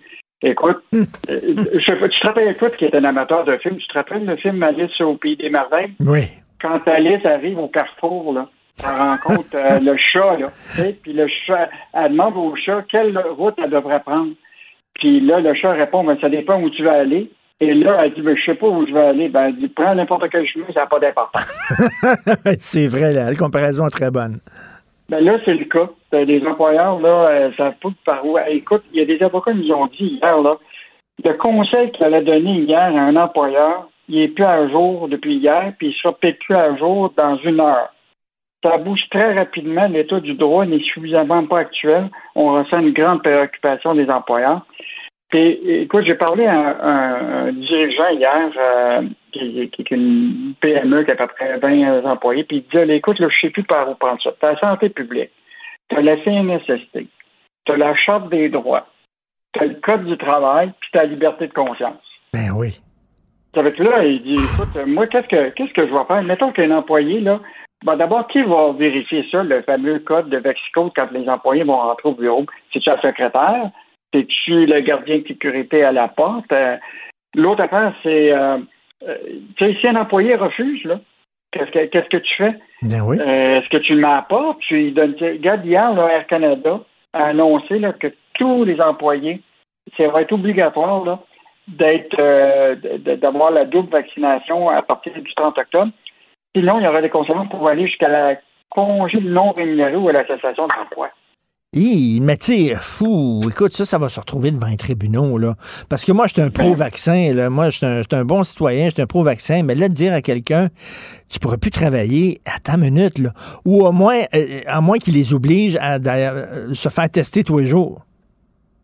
Oui, puis l'autre affaire, c'est imagine-toi dans un bureau, là, mettons, là, t'as, toi, t'as une PME là, avec euh, 20 employés. Mettons, t'as, la moitié qui veulent pas se faire vacciner. Euh, Il y en a l'autre qui sont double vaccinés. L'autre qui ont juste eu un vaccin. Comment tu vas répartir le bureau? Là? tu vas-tu mettre en silo tous ceux qui sont pas vaccinés, ceux qui ont juste un vaccin, puis ceux qui sont double vaccinés? Écoute, c'est... euh, en tout cas, moi... Sacré a- casse-tête. c'est c'est vraiment une con- euh, con- confusion. Et euh, ce qui est fascinant, c'est que, imagine-toi, tu sais, les bureaux d'avocats savent pas par où prendre ça. Ben, hier, à Toronto, il y a neuf bureaux d'avocats. Des grands, grands bureaux, là. Osler, Hoskin, Harcourt, euh, écoute, euh, Faskin, euh, Norton Rose, tout ça. On dit qu'ils vont maintenant demander euh, la, la, la, double vaccination à leurs employés. Fait que même les bureaux d'avocats qui ne savent pas par où prendre ça pour conseiller les PME, eux-mêmes vont demander la double vaccination. Non, non, écoute, c'est les bureaux d'avocats eux-mêmes. Alors, écoute, non, non, c'est une, grosse question éthique, une grosse question morale, euh, et ça va, ça va vraiment faire couler beaucoup d'encre et de salive au cours des prochains jours. Euh, je parlais, euh, je parlais au président du Conseil des patronats. Tu sais, la, la, la santé publique dit qu'on devrait continuer le télétravail. Et je disais justement à M. Blackburn, je dis ça, ça veut dire s'il y a de plus en plus d'employés qui demeurent chez ça veut dire que les entreprises ont moins besoin d'espace de bureau. Ils vont réduire leur espace de bureau. Ben là, justement, euh, tu me dis ça, toi, tu m'apprends ça. Le, nouveau siège social, la Banque nationale euh, au centre-ville, va abaisser sa superficie, superficie de 20 oui, et hier, euh, on a une grande entrevue avec euh, le, patron Louis Vachon, qui quitte après 14 années euh, à la tête de la Banque nationale, qui est quand même un, grand dirigeant banquier. Et oublie pas, le plus grand siège social à être conçu au centre-ville de Montréal, c'est celui de la Banque nationale, un demi-milliard. Écoute, c'est un gros, gros siège social. Et il nous a rappelé hier qu'il avait, il abaissait la superficie de 20% parce qu'il savait que tous les employés ne seraient pas toujours en présentiel. Puis que, donc, tu vois, déjà, là, il y a comme une, on a rien, tu sais, après la pandémie, la façon que le travail va être organisé, ben, bah, écoute, on va voir des choses qu'on n'aura pas vues depuis, écoute, euh, depuis des années. C'est parce que là, il y a l'effet domino. Tu sais, moins de gens qui vont travailler au centre-ville, mais moins de gens qui vont luncher tu sais, euh, dans les restaurants du centre-ville. Tu as vu, là, le, la place Ville-Marie, ils ont ouvert comme un gros food court, qu'on appelle, de luxe, là, euh, énorme. Il n'y aura pas grand gens, personne là si, si c'est le télétravail, là. Mais juste te rappeler, justement, parlant de Open Food Court, là, dans les centres commerciaux actuellement, tu n'as pas besoin, tu n'as pas d'obligation de, du Vaxicode pour rentrer dans le centre commercial, mais si tu vas dans le, les, comptoirs pour manger, tu vas être obligé de montrer ton, ton, ton, ton, passeport vaccinant. Ça va être la même chose au centre-ville, Open Market, il va falloir que tu euh, Écoute, euh, on n'est pas sorti du bois. Puis quand tu dis le télétravail, mais quand tu regardes la une du journal ce matin, un autre automne d'enfer sur les routes, as-tu le goût de retourner au travail, toi? Ben non. mais pas en tout. C'est déjà compliqué. Deux, deux heures dans le trafic. C'est déjà compliqué. Moi, je peux, je peux pas croire que ça va, ça va être pire que c'est là. Euh, ça, ça, ça, ça peut-tu être pire que c'est là, Yves? Non, écoute, mais la question, c'est qu'il faut quand même oublier, pas oublier que tu on a récupéré quand même là, au Québec 96% des emplois, là, qu'il y a encore des secteurs énergétiques. Euh, il, faut, il faut quand même penser que l'économie du Québec, là, tu sais. Non, ça, non, au point de vue de l'économie, ça va bien, mais je te dis, au point de vue des chantiers dans la ville de Montréal, ça peut pas être ah, pire que ça. Ah non, écoute, ça, là, c'est le coût de la congestion, là, c'est énorme, mais le télétravail, là, tu sais, c'est quand même efficace pour ceux qui peuvent le pratiquer, parce qu'oublie pas, là, euh, il y a au moins 40% des emplois qui ne pratiquent pas en télétravail. Puis 40 de ces jobs-là, c'est souvent des petits salariés qui sont obligés de se rendre au bureau parce que les autres ne peuvent pas faire le télétravail. Ceux qui sont souvent en télétravail, mais ben, c'est des jobs professionnels qui se pratiquent ben. facilement à la, maison. Et souvent, ces gens-là ont des revenus plus élevés. Écoute, tu as comme une espèce d'inégalité. Ben, tu as raison. Tu as, ben, tellement raison. Les gens qui travaillent dans un shop, là, les petits, les petits ouvriers qui travaillent dans un shop, euh, tu sais, sur, sur, Chabanel, là, les, femmes immigrantes qui travaillent dans des shops de textiles sur Chabanel peuvent pas faire ça chez elles. Hein. Donc, il y a une, inégalité. Tout à fait. tu ne peux pas livrer une, pinte, de lait euh, de couche-tard euh, en directement télétravail. Exactement. Tout à fait. Très juste. Merci beaucoup, Yves. À demain. OK. Bonne journée. Bye. La Banque Q est reconnue pour faire valoir vos avoirs sans vous les prendre. Mais quand vous pensez à votre premier compte bancaire, tu sais, dans le temps à l'école, vous faisiez vos dépôts avec vos scènes dans la petite enveloppe. Hmm, c'était bien beau. Mais avec le temps, ce vieux compte-là vous a coûté des milliers de dollars en frais, puis vous ne faites pas une scène d'intérêt. Avec la banque Q, vous obtenez des intérêts élevés et aucun frais sur vos services bancaires courants. Autrement dit, ça fait pas mal plus de scènes dans votre enveloppe, ça. Banque Q, faites valoir vos avoirs. Visitez banqueq.ca pour en savoir plus. Martino le préféré du règne animal. Bonjour, les petits lapins. Petit lapin, petit lapin. Alors, est-ce que vous êtes stressé? La meilleure façon de lutter contre le stress, parce qu'on est stressé ces temps-ci, là, avec les petites variants, puis tout ça, la quatrième vague, puis tout, on n'est plus capable. L'élection, le taboute. La meilleure façon de se déstresser, c'est de péter des affaires de casser des objets. Il y a quelques années, Benoît et moi, pour les francs-tireurs, on est allé dans un, tu sais, des cimetières d'automobiles où il y a des carcasses d'auto. On a mis des lunettes de protection en plastique, Benoît et moi, puis on avait chacun une masse. Puis là, on a pété des chars. Mais tu sais, là, à coups de masse dans le pare-brise, puis dans les feux en avant, les phares de derrière. On a pété les portes, là. Après 15 minutes, on était en sueur, vidé. Mais je vous le dis, là, j'ai jamais été aussi zen qu'après ça. Tout est sorti. J'ai pété le char pendant 15 minutes. Et après ça, j'étais là, zen. J'ai jamais retrouvé cet état de quiétude-là qu'après cette affaire-là. Et vous savez que de plus en plus, un peu partout, il y a des centres de démolition où vous pouvez payer. Vous payez, mettons, pour une heure. Vous entrez là-dedans, il y a des objets, puis vous pouvez tout péter. Tout casser. Je trouve ça absolument génial. On va en parler avec Samadi Ville, qui est un des gérants de chez Sport de combat à Montréal, qui a un- justement une salle de démolition. Bonjour, Monsieur Ville. Bonjour Richard, comment ça va? Ben, ça va bien. Alors, euh, je trouve ça, je- ça peut paraître bizarre pour les gens de payer pour aller casser des choses, mais vous, vous l'avez essayé, j'imagine. Absolument. Absolument. Et donc, euh, ça ressemble à quoi là, chez vous, sport de combat? Euh, euh, ça, ça ressemble à quoi la salle de démolition? Décrivez-moi ça. OK. Ben, il y, y a deux phases. La première phase, c'est la phase où on choisit ses objets. Parce que nous, on fait ça un petit peu différent. On a des étagères avec des lumières et tout. Vous choisissez un vase, un pot, des assiettes, une télé, tout ce genre de trucs. Vous choisissez vos objets. Après, vous rentrez dans la cage. Vous avez évidemment les lunettes de sécurité, le casque, la tenue complète.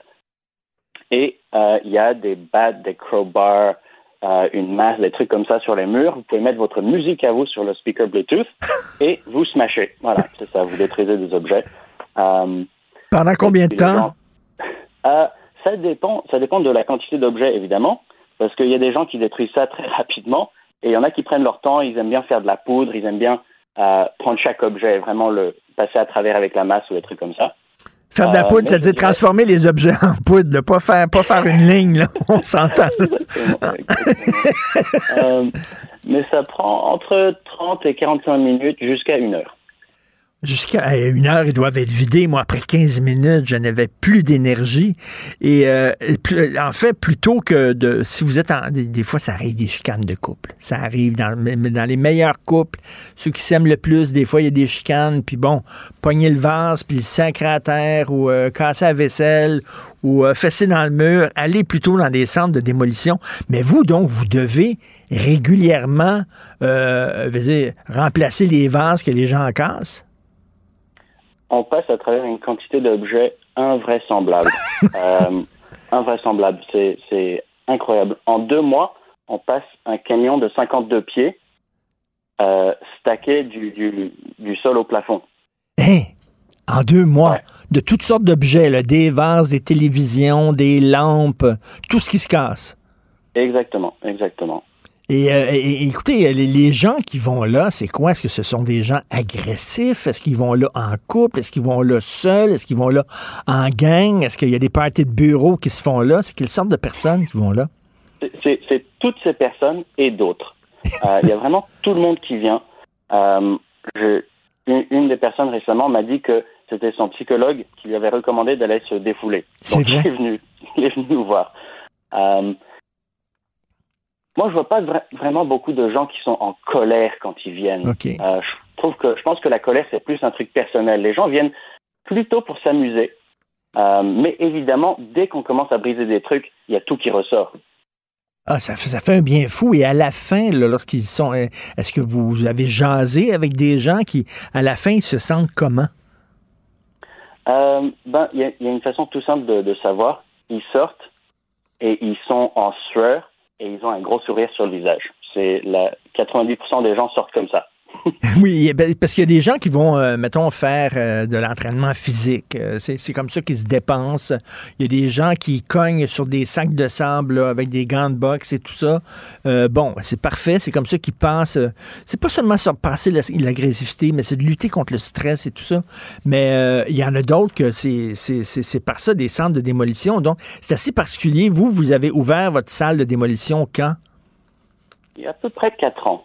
Ah, il y a quatre ans quand même. Là. Donc, c'est pas un phénomène très, très nouveau, là. Non, euh, même quand nous, on l'a ouvert, c'était déjà euh, un phénomène à Toronto depuis deux, trois ans. Euh, donc, c'est, c'est pas un truc qu'on a inventé non plus. mais on l'a poussé un petit peu plus loin. Nous, on l'a appelé la rage cage parce que c'est vraiment des barres en métal tout autour avec des feuilles de plexiglas pour qu'on puisse voir à travers. Donc, c'est euh, mais, mais, mais quand vous avez eu le flash, quand vous avez eu l'idée de ça, là, en disant, hey, on devrait avoir une cage avec des objets puis des crowbars, puis les gens vont tout péter. C'est assez particulier, là, comme business. Euh, ben, j'admets que c'était pas mon idée. C'était l'idée de, mon collègue euh, qui, a, qui a commencé l'entreprise au tout début. et lui, si je me rappelle bien, il a vu un documentaire qui se passait en Russie à propos des salles de démolition. Euh, et, vous, à, bon, à, sport de combat, le nom le dit, j'imagine il y a des salles justement pour les sports de combat. Vous avez aussi, on peut faire du tir à l'arc, hein? Exactement. On fait des leçons de tir à l'arc euh, traditionnelles, euh, olympiques et arc à poulie. Euh, on fait aussi du lancer de hache, couteau, lance et des trucs comme ça. Ben c'est ça. Benoît, pour les francs-tireurs, avait fait justement, était allé dans un centre puis lançait des haches euh, sur, sur une cible en bois. Puis il m'avait dit que ça faisait un bien fou. Mais ça, ça en dit long quand même sur le taux de stress qu'on. parce qu'on on, s'en rend pas compte, mais la vie est de plus en plus stressante. Je parlais de la vie à Montréal avec les chantiers de construction, le bruit, les détours, le temps qu'on passe en auto. Euh, ajouter à ça la COVID, ajouter à ça, bon, on stresse en maudit. Est-ce que vous, vous l'avez essayé? Vous avez pété des choses? Comment est-ce que vous vous sentiez bien après? C'est. On est toujours mieux quand, une fois qu'on s'est défoulé, une fois qu'on s'est épuisé. Je pense que c'est vraiment ça. C'est juste s'épuiser euh, d'une façon sécuritaire et fun. Euh, quand, je, je détruis pas souvent les objets parce que je suis plus, je suis assez zen. Euh, mais à chaque fois que je le fais, ça fait quand même plaisir. C'est pas tous les jours qu'on peut lancer une assiette contre un mur et qu'il n'y a aucun problème. oui, euh, c'est ça. On peut, faire ça dans les mariages grecs, je pense. lancer les assiettes dans le foyer, dans les mariages grecs. Euh, et, mais vous prenez ça où, les, objets? Là? Vous dites un gros camion aux deux mois rempli. Où vous achetez ça? donc, c'est un centre de liquidation à Montréal. Euh, je n'ai pas envie de dire champion, évidemment, je ne sais pas si, si, ça leur plairait, mais euh, essentiellement, c'est toutes les affaires euh, qu'ils n'arrivent pas à vendre. C'est les, les, assiettes bréchées, les trucs un petit peu amochés comme ça. Euh, donc, à la place de les jeter, euh, on les achète. Ben écoutez, c'est, que, des psys là, conseillent à, leurs patients de faire ça, ça ne me surprend pas. Et je dirais aux gens, tu sais, des fois, on est, on est sénère.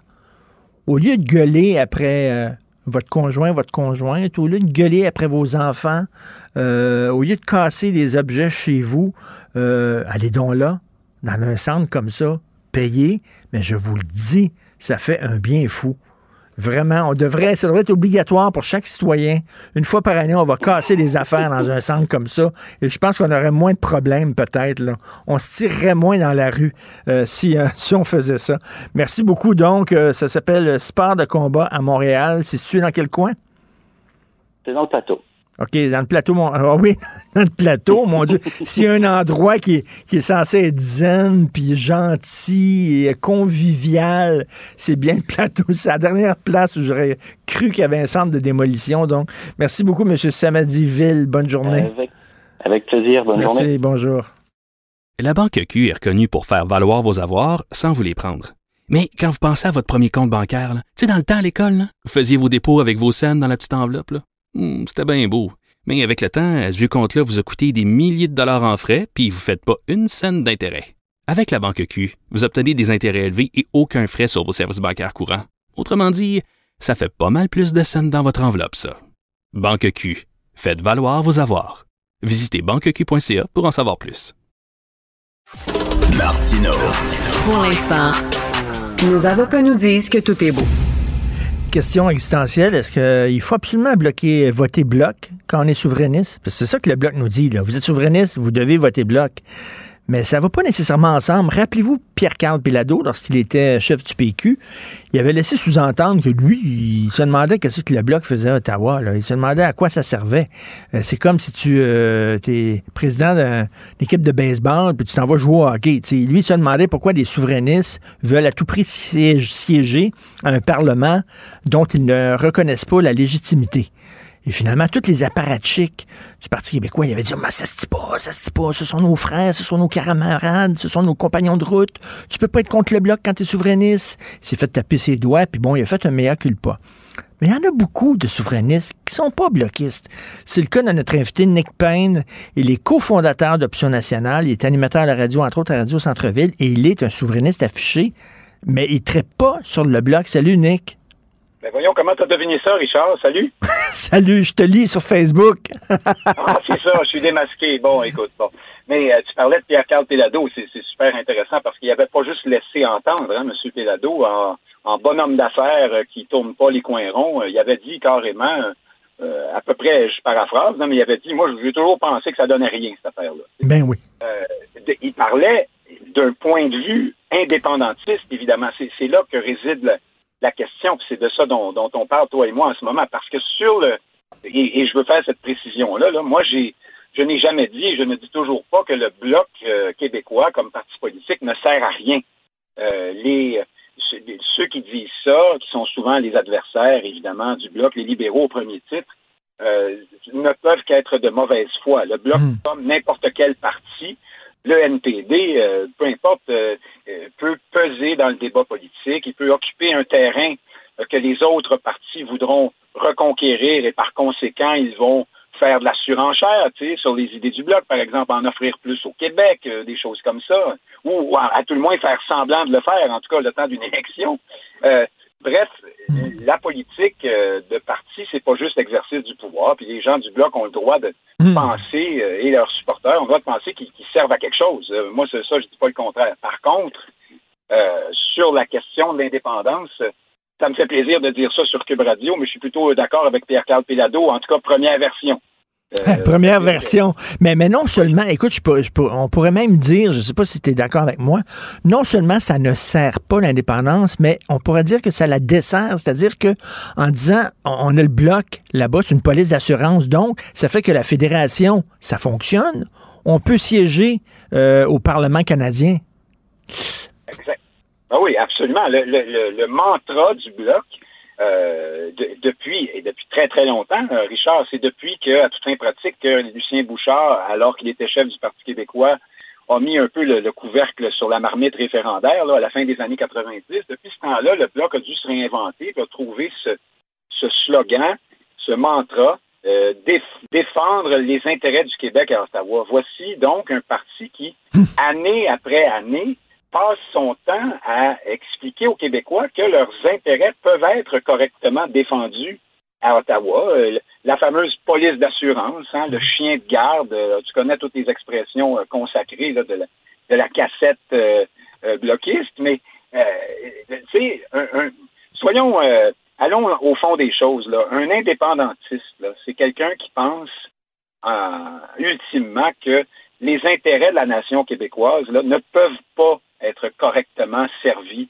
à Ottawa, hmm. euh, dans le Canada. C'est pas plus compliqué que ça. Sinon, euh, à quoi bon être indépendantiste s'il y a moyen d'aller chercher des chèques puis de, des, petits, aménagements ici et là, puis que ça fait notre affaire? On n'est pas on n'est pas indépendantiste. Je ne fais pas un test de pureté en disant ça. Euh, c'est juste une question logique. Alors, bref, le bloc plaide abondamment et assez efficacement pour la comment dire l'aménagement d'un d'un compromis acceptable pour le Québec dans le Canada. Puis ça, ça, ça fait de l'indépendance une sorte d'extrémité euh, à laquelle on n'est pas obligé de recourir. Eh, eh, eh, exactement. C'est la contradiction fondamentale du bloc. D'un côté, quand on leur dit vous servez à rien, ils disent non, non, non. Au contraire, écoute, on sert en maudit, on, on, a, on a bloqué des projets de loi, on a défendu le Québec. OK, donc tu es en train de me dire que le système fédéral fonctionne, donc. Oh non, non, non, ils sont comme poignés dans cette contradiction Ah, ben, existentielle. Oui, oui, ben là, tu as l'espèce de discours euh, un, peu un- qui, qui marche sur un fil d'équilibriste là, qui consiste à dire oui, mais c'est parce que en faisant des demandes et en, en- en faisant la promotion de certaines idées, nous faisons la démonstration que la souveraineté est nécessaire. Mais Richard, c'est si, euh, tu sais, comme il disait dans l'annonce, là, si, euh, ou pas juste dans l'annonce, comme veut la formule consacrée, euh, si, si le bloc euh, servait vraiment l'idée de l'indépendance, depuis 30 ans, ça se saurait. Là. Euh, on, on aurait remarqué quelque chose. tu sais. Or, euh, il se passe rien sur ce front-là. Et je, oui, moi, je suis d'accord avec ce que tu dis. Le, le bloc participe d'une espèce de normalisation. Le, le souverainisme, là, s'est rendu à travers le bloc une, une composante normale du parlementarisme canadien. C'est le régionalisme du Québec. Ben, les Québécois, ils sont comme ça. Ils viennent euh, japper un peu à Ottawa. Ils mordent pas trop fort. De temps en temps, ils mordent un peu. Puis il faut qu'on fasse un petit compromis. Mais euh, c'est si tu es réellement. Aurais-tu vu Jacques Parizeau, euh, on ne veut pas faire parler les morts, là, mais tu sais, dire euh, écoutez, c'est formidable, allons à Ottawa pour réclamer notre notre. De toute façon, euh, on, on se souvient, là, ben, c'est peut-être pas tout le monde qui s'en souvient justement, mais le bloc était censé durer seulement qu'une élection. Euh, D'ailleurs, ils avaient fait imprimer des t-shirts, euh, leur première campagne électorale. Ceci est la première et la dernière campagne du bloc québécois. Ces t-shirts-là existent. Là. Oui, ça doit valoir cher chez les, chez les collectionneurs. Ben J'aimerais oui. bien en avoir un d'ailleurs. Je le porterai ces temps-ci juste pour narguer mes amis bloquistes. J'en ai plusieurs, mais euh, c'est c'est- faut dire aussi que dans ça, le bloc n'a pas agi seul. Le bloc est- devenu cette espèce de commerce électoral payant pour ceux qui euh, prétendent défendre les intérêts du Québec à Ottawa parce que à Québec, le Parti québécois a mis l'i- l'idée de l'indépendance de côté. là. Euh, je sais bien que le, le récit officiel euh, auquel on se réfère beaucoup chez les analystes et chez les gens aussi qui font de la politique, c'est que l'indépendance est une idée qui a perdu de la popularité, perdu du terrain, jusqu'à ce que le PQ ne puisse plus faire autrement que de s'en délester un peu. Mais, mais c'est pas comme ça que les choses se sont passées. En fait, Lucien Bouchard a tiré la, la plug, comme on dit, là-dessus, euh, alors que euh, l'indépendance était bon an, mal an, à 50% dans les sondages, voire un peu plus parfois. Mais euh, le PQ s'est euh, tranquillement enferré dans l'idée du bon gouvernement provincial. C'est le même principe que le bloc. Hein, euh, Ben oui, le bloc vient d'annoncer que finalement, ils sont souverainistes, là, mais c'est comme. je sais pas, c'est- pas en premier, mettons, de leur charte. C'est pas, pas en caractère gras. Là.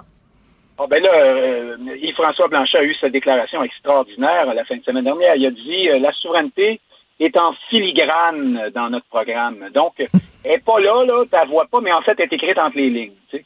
Euh, ça, c'est à ajouter au musée des formules pas croyables qu'inventent les péquistes et les bloquistes depuis 30 ans pour euh, essayer, d'un côté de la bouche, de séduire les souverainistes, parce qu'il en reste encore pas mal malgré tout, et de l'autre côté, dire aux, au reste de la population, ne vous inquiétez pas, il se passera rien. Hein? On ne touchera pas à cette question-là parce que il paraît que ça vous fait peur. Euh, donc, euh, le, le- le résultat, c'est une sorte de formule. Tu as eu euh, la gouvernance souverainiste de Pauline Marois. C'est fantastique, ça, quand tu y penses. Ça veut dire qu'on est souverainiste, on fait pas la souveraineté, mais on gouverne. Hein? C'est à peu près ça le, à peu près ça le principe. Ensuite, tu as eu le, le référendum dans le, dans le deuxième mandat. Tu as eu toutes sortes de, de, de, de constructions comme ça, mentales, qui tiennent pas très bien euh, la route et qui ont fait qu'au fil des années, le Parti québécois, lui en particulier, là, a perdu de sa pertinence. Euh, Ben, le, le Parti québécois ressemblait à la maison du spaghetti qui vend pas de spaghetti, qui vend n'importe quoi, du chop suey, euh, n'importe quoi, mais pas de spaghetti. Non, mais c'est le Parti vert qui dirait votez pour nous, mais de- on, on va polluer pendant un mandat. Dans le prochain mandat, vous allez voir, euh, regardez-nous bien aller, on va s'occuper de ça. On va, être, on, on va être vert en filigrane. Oui, en filigrane, c'est vert transparent, je sais pas trop, vert sucé. Mais euh, donc, euh, ça- évidemment, le PQ a perdu. Alors là, il y en a qui vont dire Ah, écoute, écoute les euh, Nick Payne, le rêveur, qui pense que l'indépendance, ça va se faire en claquant des doigts, il suffit de répéter le mot, puis tout le monde. Non, euh, c'est pas ce que je dis. Peut-être que ça arrivera jamais, peut-être que c'est impossible, peut-être que c'est très difficile. Mais ce que je sais, par contre, c'est qu'un parti politique qui euh, met de côté ce ce qui est supposé être sa raison d'être, euh, se, se- se met dans le trouble.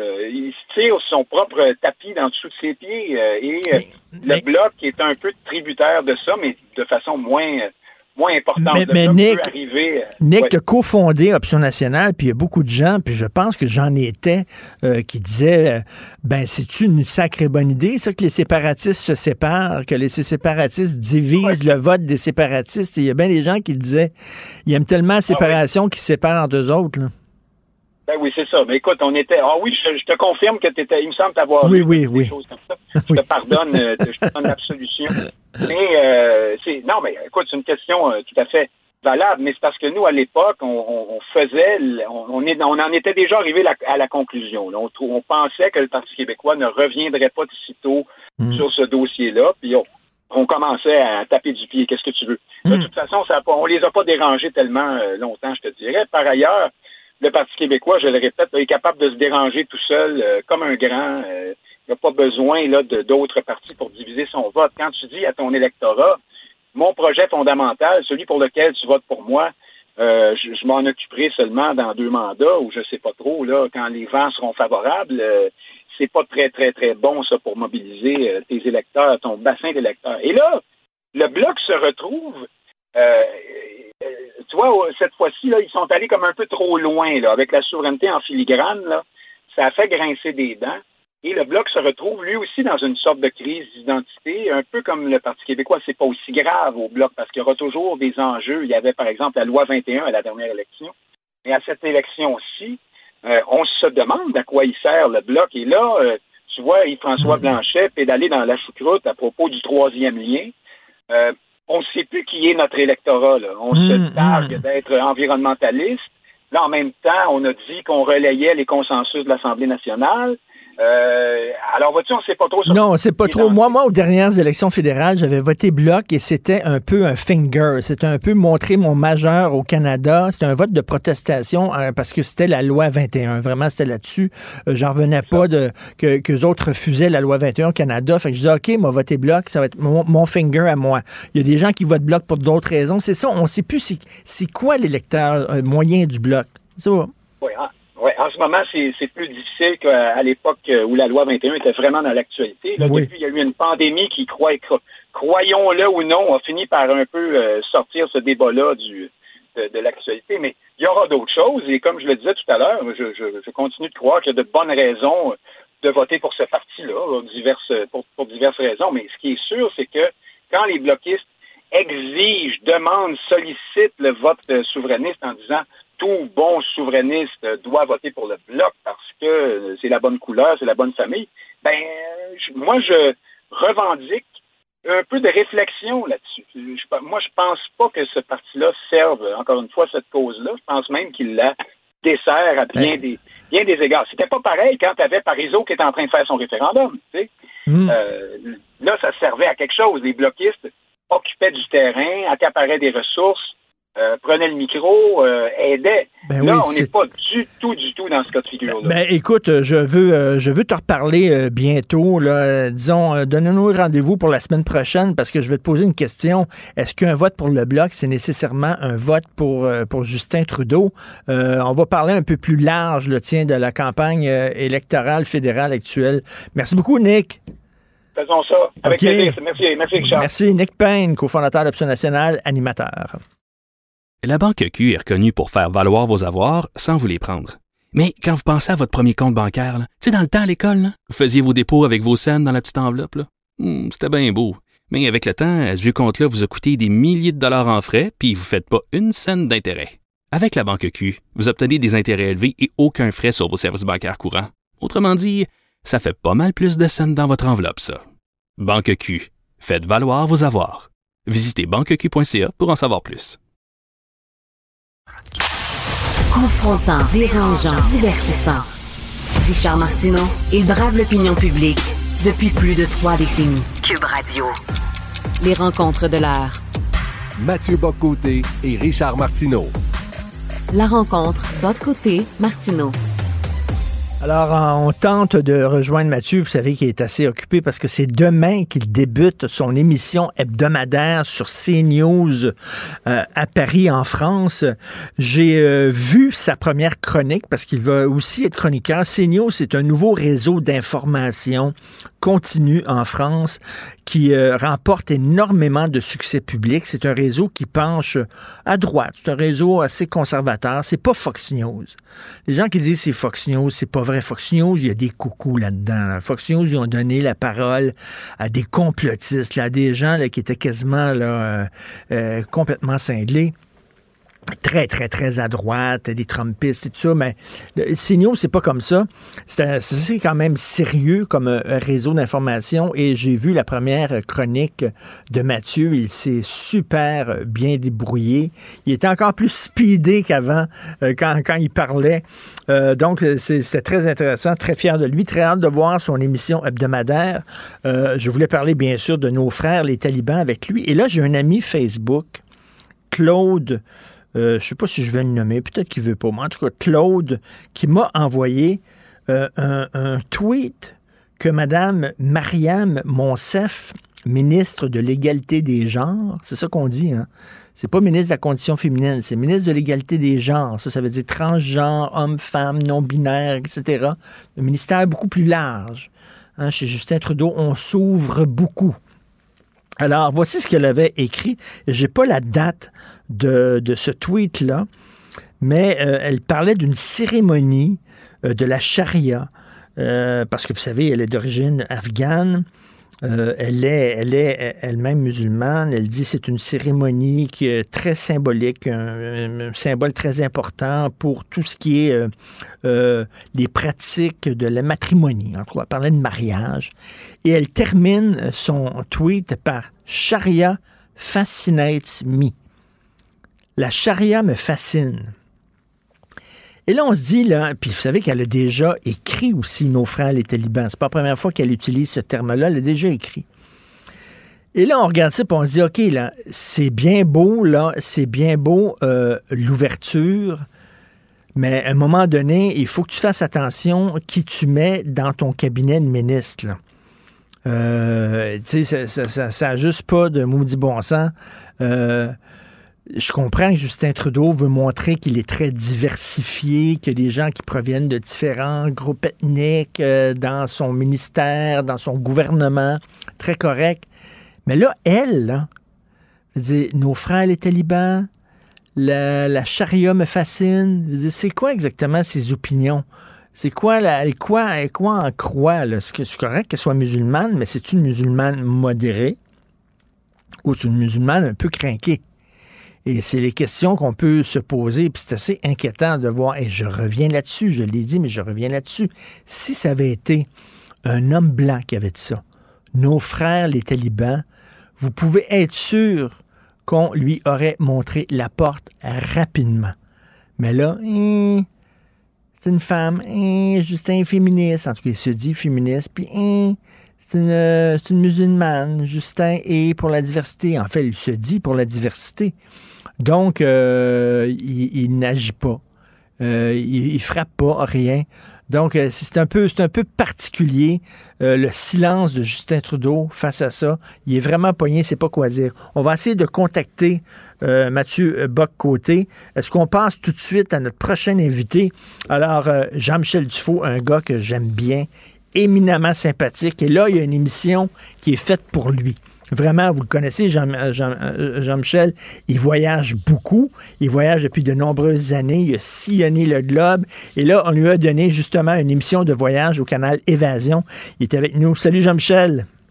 Salut Richard, ça va? ben, très bien. Écoute, je l'ai tout le temps dit, les meilleurs concepts en télévision, c'est les concepts les plus simples. Tu sais, des fois, il y a des gens qui arrivent avec des esprits de concepts hyper compliqués, tordus, tout ça, pour avoir l'air originaux, et ça marche pas. Des concepts d'une émission de télé, il faut que ça soit simple. Toi, c'est super simple, ça s'appelle Dans le passeport tu reçois des, personnalités euh, du milieu culturel qui te parlent de leur voyage. Mais là, quand j'ai lu ce concept, ce concept-là, j'ai dit, attends une minute, là. Ça va-tu être comme mon oncle quand j'allais souper chez mon oncle quand j'étais petit? Puis là, il sortait sa machine à diapositive, là, puis il ouvrait son écran, puis là, il nous montrait les diapos de Cancun pendant une demi-heure, puis on se faisait chier. C'est tout ça, là? non, pas ça. Avec la crème de menthe, il prenait une petite crème de menthe, puis il regarde. Oui. Ça, c'est comme quand t'as de la piscine, puis ça, c'est comme la bonne de la plage, puis ça. Non, non, non, non, mais on, on- c'est sûr qu'on revisite un peu avec euh, des éléments d'archives. On essaie de compléter justement avec euh, certaines de mes images, euh, de belles images, et euh, on inspire. Mais comme tu dis, c'est vrai, des fois les plus simples. Tu sais, comme euh, le fameux concept, tu sais ce que tu sais ce qu'est un dromadaire. Hein? Tu connais ce vieil adage? Qu'est-ce qu'un dromadaire? Non. C'est un cheval dessiné en comité. Oui, oui. Et c'est, dangereux à un moment donné de, de, de- de trop vouloir. euh, tout le monde ajoute euh, son idée, on essaie d'être original. Puis oui, tu as raison, je pense que c'est un, un petit concept simple, mais que j'aime bien, et puis je suis bien content du résultat. Donc, euh, oui, cet automne à Évasion. OK, là, là, là, je, vais te, je te poser une petite question. Là. Il, y a, il y a- il y a une gang de voyageurs qui m'énerve. OK? Je ne sais pas si tu fais partie de cette gang de voyageurs-là, mais ils m'énervent. OK, tu sais, les gens qui partent là, avec des sacs à dos, là, puis qui vont là, dans, des endroits peu fréquentés, puis tout ça. Moi, je suis genre, quand je voyage, ben, c'est assez traditionnel. Tu sais, c'est les hôtels, puis je vais à Venise, puis les gens qui vont à Paris pour voir la Tour Eiffel, puis les gens qui vont dans des resorts. euh, le- puis on dirait qu'on se fait regarder de haut comme ça. T'es pas un vrai voyageur. T'es un, un vulgaire touriste. Moi, je suis allé au Bhoutan, à, à dos d'âne, et j'ai mangé du lait à même le pis de la vache, puis tout ça. là. Tu sais, c'est comme, ah, come on. Moi, les gens qui me parlent de la même, come on. Fait que toi, t'es- tu- est-ce que t'es snob comme ça, toi? Non, je suis vraiment pas comme ça. Je suis d'accord avec toi. Le monde est énervant quand ils veulent faire originaux, mais c'est comme le monde. On a vu, faire la musique. Wow, on, on te perd, on te perd là un peu là. Euh, Écoute, oui, alors? Euh, donc, c'est, c'est- c'est- des fois, les gens narcissistes veulent montrer comment ils sont originaux, comment ils sont différents, comment ils sont au-dessus de la mêlée. Et t'as ça dans, la- ça dans le voyage, t'as ça dans la nuit, t'as ça dans, le- dans le- Oui, tu tu sais, des gens qui arrivent avec des vins là, que tu n'as jamais euh, bu, là, puis là, c'est certain qu'ils vont pas prendre le vin que tout le monde prend à SAQ, mais non, non, ils sont allés chercher un vin biologique avec du poil de chameau dans le vin, là, puis euh, Ouais. il faut, tu sais, c'est- énervant, mais là, je vois dans tes invités, tu as Dave Morissette, qui a parlé, lui, il a loué une maison en Toscane avec sa famille. Tu vois, ça, c'est le genre de voyage que je fais. Louer une maison en Toscane, tu sais, c'est pas, il est pas allé là, à Dodan au Bhoutan, là. Non, mais c'est ce que j'aime aussi sur ce de tout. On a, par exemple, une racine qui a un tracking au Pérou, euh, Bon, euh, on, euh, problème, on trouve pas Mathieu Boccoté, puis là, on a un problème technique. Euh, si on peut pas interviewer Jean-Michel aujourd'hui, il faut reprendre ça demain euh, dans des meilleures conditions parce qu'il y a des choses à dire, puis il est extrêmement intéressant. On s'en va tout de suite à la pause. La Banque Q est reconnue pour faire valoir vos avoirs sans vous les prendre. Mais quand vous pensez à votre premier compte bancaire, tu sais, dans le temps à l'école, vous faisiez vos dépôts avec vos scènes dans la petite enveloppe. Hmm, C'était bien beau. Mais avec le temps, ce vieux compte-là vous a coûté des milliers de dollars en frais, puis vous ne faites pas une scène d'intérêt. Avec la Banque Q, vous obtenez des intérêts élevés et aucun frais sur vos services bancaires courants. Autrement dit, ça fait pas mal plus de scènes dans votre enveloppe, ça. Banque Q. Faites valoir vos avoirs. Visitez banqueq.ca pour en savoir plus. Martineau, il n'y a pas le temps pour la controverse. Il a jamais coulé l'eau sous les ponts. C'est lui qui la verse. Vous écoutez Martineau. Cube, Cube Radio. Alors, nous avons contacté Mathieu Boccoté. Salut Mathieu. Bonjour, ça va? Très bien. Écoute, quatre petits mots. Euh, nos frères, les talibans, quatre petits mots. Qu'est-ce que ça te dit, toi, ces petits mots-là? Est-ce que c'est seulement qu'une erreur, euh, un lapsus, ou alors c'est il y a, y y anguille sous roche? Ah, mais c'est terriblement révélateur de ce qu'est le Canada. C'est-à-dire que lorsque Mme Monsef dit nos frères les talibans, là, on, on parle souvent de la question du nous, hein, c'est-à-dire c'est quoi le nous, un nous inclusif, un nous ci, un nous ça? Mais le nous de référence de Mme Monsef lorsqu'elle parle ainsi, puis en plus elle se cache derrière en disant euh, ce sont les codes culturels, c'est une différence culturelle. Le nous mental, le nous identitaire, le nous de référence de Mme Monsef, ce n'est pas le Canada, c'est la communauté afghane, c'est le peuple afghan, c'est l'Afghanistan comme communauté de référence. Et dans son esprit, les talibans, ce sont à la rigueur des frères ennemis, des frères avec qui on est en conflit, mais ce sont des frères. Donc, on voit vraiment la logique communautariste et multiculturaliste du Canada poussée à l'extrême, c'est-à-dire que pour elle, pour elle, son espace de référence mentale, ce n'est pas le Québec, c'est pas le Canada, c'est la communauté afghane. S'ajoute à ça une autre chose tout aussi grave, c'est qu'elle est nommée au cabinet en quel titre finalement? On comprend qu'elle est nommée au cabinet en tant que quota c'est un quota communautaire, c'est un, quota ethnoculturel qui, au cabinet, non pas pour ses compétences, non pas pour ses qualités, mais parce qu'elle représente une communauté dans un pays multiculturaliste qui s'imagine qu'on doit avoir des représentants de communauté au cabinet. Ça, pour moi, c'est assez révélateur de la logique canadienne, mais, mais c'est une bêtise exceptionnelle sur le plan international. Il ne faut pas oublier que là, on est quand même dans une situation d'une vraie crise diplomatique, une vraie crise militaire, et on a ici le multiculturalisme canadien qui, poussé jusqu'à son sommet, eh bien, nous empêche de voir la réalité des choses, c'est que les talibans ne sont pas nos frères, ce sont nos ennemis. Il y a des centaines, il y a des dizaines, il y a plus de 100 soldats canadiens qui sont morts dans cette guerre. Parler d'eux comme de nos frères, ça nous montre bien à quel point ce pays a perdu la tête. Oui, c'est une vision complètement bisounours du monde aussi. Là. Je parlais euh, un peu plus tôt avec euh, Jean-François Guérin de LCN de ce manège à Disney World, It's a Small World After All, où tu as des euh, poupées de différents pays qui chantent cette chanson-là en boucle. Il y, a un côté, on, est tous des amis, on est tous bisounours. Il y a un côté CPE. Le monde comme un gros CPE puis il y a un oubli de la diversité profonde du monde. C'est-à-dire que on nous parle tout le temps de diversité. La vraie diversité du monde, c'est la diversité des peuples, des civilisations, des religions, des États. Les talibans, en ce moment, pourquoi ils réussissent à reprendre le pouvoir? C'est pas simplement à cause de leur génie stratégique, c'est parce qu'ils sont soutenus par une proportion très significative des Afghans. Au-delà de 80% 85 disent plusieurs, 90% disent d'autres. Les Afghans sont favorables à la charia. Ah, ils redoutent peut-être les talibans en disant que c'est une charia exagérément appliquée. Ils se disent peut-être qu'ils préféraient que ça vienne sans la violence, ainsi de suite. Mais sur le fond des choses, sur le fond des choses, on est devant des différences culturelles profondes. Si la famille de Mme Monsef a quitté l'Afghanistan et passé par l'Iran pour finalement s'établir au Canada, c'est parce qu'elle y voyait, ce que tu peux supposer, un espace de liberté, un espace où il est possible d'exister autrement que dans des catégories religieuses programmées par la charia. Hein, la charia dont elle a apparemment déjà dit du bien, ça reste à confirmer, mais c'est, euh, ce serait intéressant de le confirmer. Quoi qu'il en soit, Mme Monsef, là-dedans, vit dans un pays qui, dont la culture, au-delà de tout le Canada, comme je dis, je vais, le quitter, mais c'est pas le goulag, c'est un pays de fous, mais c'est pas le goulag, mais c'est un pays qui rend possible l'existence d'une femme comme elle, qui rend possible l'existence de la liberté des femmes. Mais c'est ancré dans une culture, c'est ancré dans une civilisation. Elle a fui une civilisation pour en trouver une autre. Elle a fui un pays pour en trouver un autre. Nous dire ici ensuite, nos frères les talibans, ça nous montre bien à quel point sur le fond des choses, le Canada a un côté maison artificielle, maison bisounours. On va accueillir toute la diversité mmh. du monde dans sa dimension ludique, dans sa dimension joyeuse et folklorique. La réalité des choses, c'est que devant la diversité du monde réel, c'est-à-dire les talibans qui reviennent reprendre le pouvoir et qui établissent un régime totalitaire à Kaboul, Madame Monsef aurait dû se rappeler que sa fidélité première, c'est au cabinet, c'est au gouvernement canadien, c'est à l'État canadien, c'est pas à ses frères talibans. Écoute, elle a écrit, il y a, un, ami Facebook à moi qui m'a envoyé un, tweet qu'elle a écrit, euh, je sais pas quand, et elle dit euh, la, la charia me fascine. Je dis, c'est écrit, là. Noir sur blanc. Oui, mais ça, je, crois que c'est un tweet de 2013. C'est simplement que j'ai vu circuler ce tweet. Je veux simplement l'authentifier avant d'en dire davantage. Mais ce qu'elle nous dit là-dedans, c'est que la charia la fascine. Et là, on a envie de dire, mais chère madame, il y a plein d'endroits dans le monde où la charia non seulement fascine, mais la règle. Mais sinon, si vous voulez vivre au Canada, c'est un pays qui vous a accueilli, qui a accueilli votre famille alors que vous étiez des réfugiés, vous pourriez avoir la politesse élémentaire, la décence, le respect de ne pas dire du bien de la charia. Vous pourriez avoir la politesse, la décence élémentaire de ne pas considérer que les talibans sont vos frères. Vous pourriez avoir une loyauté première à l'État canadien et ne pas penser dans ces termes-là. J'ajoute, tu l'auras noté, que c'est pas une phrase qui est sortie dans le vide, c'était dans son script.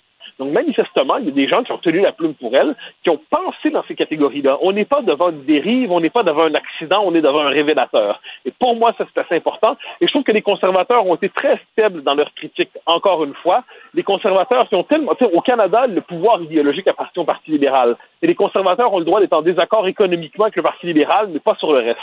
Ils auraient eu une bonne occasion de mm. critiquer, de condamner le multiculturalisme fou de ce pays, mais les conservateurs sont eux-mêmes inhibés par cette idéologie. Ils y adhèrent dans une version plus modérée, mais ils ne sont pas capables de la critiquer. Pour moi, c'est quand même un révélateur quand même assez de, la nature profonde de ce pays. C'est tout sauf un fait divers qui est arrivé. Mais tout à fait. Et tu sais hein, que les, les, ministres, pas le ministère de la condition féminine, c'est le ministère de l'égalité des genres. Donc, on parle ici, on parle ici, on parle homme-femme, non-binaire, transgenre, LGBT. Tu sais, c'est ça, là. C'est très, c'est très justin. C'est l'absurdité c'est la pensée woke à la puissance 1000. C'est-à-dire que dans les faits, madame, euh, elle embrasse toute la, diversité des situations, la diversité des genres, la diversité des ci, la diversité des ça, mais elle dit nos frères, les talibans, qui sont quand même non seulement une organisation terroriste, bon, ça c'est une chose, effectivement, mais c'est de pouvoir régressif, archaïque, obscurantiste. Et ce qui est assez drôle, c'est que le Parti libéral est toujours à la traque du dernier conservateur social égaré au Parti conservateur, hein. l'opposant à l'avortement. Puis là, ils disent Ah ah, c'est bien la preuve que c'est un parti dirigé par le parc jurassique. Bon. Mais dans les faits, les libéraux, si on regardait dans leur électorat, dans les différents segments culturels de leur électorat, les segments culturels de leur électorat, il y a des conservateurs sociaux beaucoup plus avancés qui ont une conception tout à fait rétrograde du rôle de la femme et qui se contentent pas de se questionner sur l'avortement sexo-sélectif pour se demander si c'est normal qu'on décide d'avorter un enfant selon le critère de son sexe. Ah non, non, non. Là, on est devant quand même des gens, mais le Parti libéral, on lui passe tout. Le Parti libéral, on accepte tout de lui. C'est comme le parti qui bénéficie de deux poids, de mesures généralisées au Canada. Imaginez si un conservateur avait dit ça. Imaginez si un, conservateur avait décidé de faire le blackface de Justin Trudeau. Ah ben là, il aurait été expulsé sa planète Mars. Ben, eh ben non, au Canada, on y fait un sourire, on dit c'est pas grave, au Parti libéral, un chum c'est un chum, la gang c'est la gang. Tu as tout à fait raison. D'ailleurs, moi, ça me fascine toujours les acrobaties mentales que les membres de la religion woke font pour essayer de minimiser les, les bévues et les gaffes commises par un des leurs. Je sais pas si tu as lu, si tu as eu le temps de lire Isabelle Haché aujourd'hui dans la presse, mais qui dit, qui dit, ben, il n'y a rien là, ces quatre petits mots, arrêtez de faire une tempête avec ça. Non, non, mais c'est normal, c'est quatre petits mots. Il y, a, des petits mots qui font des tempêtes. Hein. Vive le Québec libre, ça fait une tempête, c'est juste quatre petits mots. Eux, eux, étaient beaux, au moins. Euh, euh, euh, je vais te fusiller. Si je disais ça, ce serait quatre petits mots, mais tu aurais de bonnes raisons de penser que c'est pas une, c'est une, c'est une vraie tempête, qu'il faut me mettre en prison si je disais une chose comme ça. Eh ben, nos frères, les talibans, ce sont quatre mots qui sont pas quatre petits mots, ce sont quatre mots qui nous en disent beaucoup, beaucoup, beaucoup sur la, comme je dis, la psychologie profonde qui commande la classe politique canadienne, surtout dans sa, son expression dominante qui est le Parti libéral. Et non, là, la, la cri en place va chercher à relativiser, excuser. Tout comme on nous a expliqué, soit dit en passant, que Will Prosper, on l'a vu, on en a parlé il y a quelques jours, avec le poème L'Ode aux camarades Prosper, hein, ce, ce, texte digne de la poésie soviétique. Donc, pour effacer une faute grave, on décidait d'en faire une figure christique, un demi-dieu. Bon, donc on sait comment il fonctionne en dernière instance, ça devient lassant. Et là, c'est aussi ce qui est assez, euh, bon, en fait, pas très surprenant, c'est le silence de Justin Trudeau euh, face à cette gaffe commise par sa ben ministre. Oui, mais, mais, au même moment, imagine, imagine une gaffe semblable chez les conservateurs. Justin Trudeau dégainerait le sabre, hein, pour avoir une référence organe, et, euh, et, et, déciderait d'attaquer de manière virulente. Eh ben non, soudainement, il trouve ça correct, il trouve ça drôle, il trouve ça pas grave. C'est jamais grave ce que font les libéraux fédéraux ce n'est jamais grave parce qu'ils ont pour eux la vertu. Ils sont illuminés par la révélation diversitaire. Ils ont la vertu de naissance. Même quand ils se trompent, ils se trompent pour des bonnes raisons. Alors qu'inversement, quand les conservateurs ont raison, ils ont raison pour des mauvaises raisons. Donc, ils se trompent même quand ils ont raison. Mais tu sais, c'est bien beau. C'est bien beau de t'entourer de gens qui représentent la diversité, mais il faut que tu fasses attention. Qui, qui sont-ils? Souviens-toi de son voyage en Inde. Il était, ah euh, il était accompagné de séparatistes indiens, là euh, il, a mis, il a mis le gouvernement indien en maudit, là. Oui, mais c'est que j'ai pas l'impression que Justin Trudeau est non plus le cerveau le plus profond de l'histoire politique du Canada. Peut-être le plus creux, mais certainement pas le plus profond. Eh bien, dans les circonstances, une certaine incompétence, ça finit, on finit par en payer le prix. Il y avait eu ces frasques en Inde, puis en dernière instance, on voit toute la tout le problème du communautarisme, encore une fois. Si je dois voter pour une femme parce que c'est une femme, ou pour un tel groupe de communauté ethnique parce que c'est tel groupe de communauté ethnique, ben, doit-on comprendre que nos féministes, aux prochaines élections présidentielles en France, Emmanuel Macron et Marine Le Pen vont dire, ah ben, faut voter pour Marine parce que c'est une femme? On voterait-elle pour Mme Thatcher? En disant, ben, c'est Mme Thatcher, euh, c'est une femme, on vote pour elle. Je ne veux pas me prononcer en particulier sur ces deux cas-là. Je dis simplement que la logique, on vote pour quelqu'un à cause de sa couleur de peau ou parce qu'il a ou non des ovaires, puis apparemment, c'est quand même un signe distinctif qui va au-delà de l'identité de genre. Apparemment, ça existe encore selon la biologie ancienne. Hein. Selon la, paléobiologie qui croyait l'existence des sexes, les ovaires existent, les femmes existent.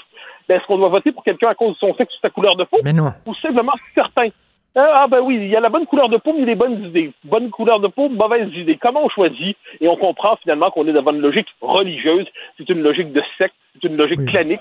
C'est le gang progressiste, c'est le gang woke. Et eh bien, c'est comme ça que ça fonctionne dans la politique canadienne. Et comme je le dis en terminant, c'est bien beau les représentants de la diversité, mais il faut que tu fasses attention. Moi, j'ai entendu parler que ça a l'air qu'il y a un réseau de télévision en France, sous prétexte de se monter ouvert, de se montrer ouvert, ils ont donné une job à un séparatiste conservateur conservateur, le réactionnaire québécois. Ça se peut-tu, ça? Ben, tous ensemble, séparatistes, conservateurs et réactionnaires. Et, dans cet ordre. Donc, c'est terrifiant, j'en conviens, mais je suis le, je symbole de l'ouverture à la diversité. C'est pas mal, quand même. J'ai vu ta première chronique euh, à CNews, c'est super bon. Euh, je vais la mettre d'ailleurs sur ma page Facebook. Euh, est-ce que tu as eu des feedbacks? Oui, beaucoup, beaucoup. Ben, ben euh, il faut jamais se vanter soi-même, mais apparemment, ça s'est pas mal passé, disons ça comme ça. Ah non, écoute, t'étais spectaculaire. C'était du grand Mathieu Bock-Côté. Donc, euh, bien sûr, on va te suivre.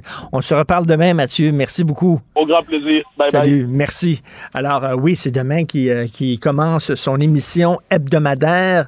Donc, merci beaucoup à tout le monde. Merci à l'équipe ici, fantastique. Maude Boutet à la recherche.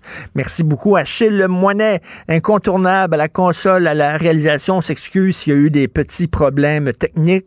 Ça arrive dans toutes les bonnes familles. Ça arrive dans toutes les bonnes stations de radio. J'espère que ça vous ne décourage pas d'écouter Cube Radio. On se reparle demain 8 heures. C'est Benoît du Trisac tout de suite après. N'oubliez pas notre rencontre à midi. Bye, bonne journée. Cube Radio.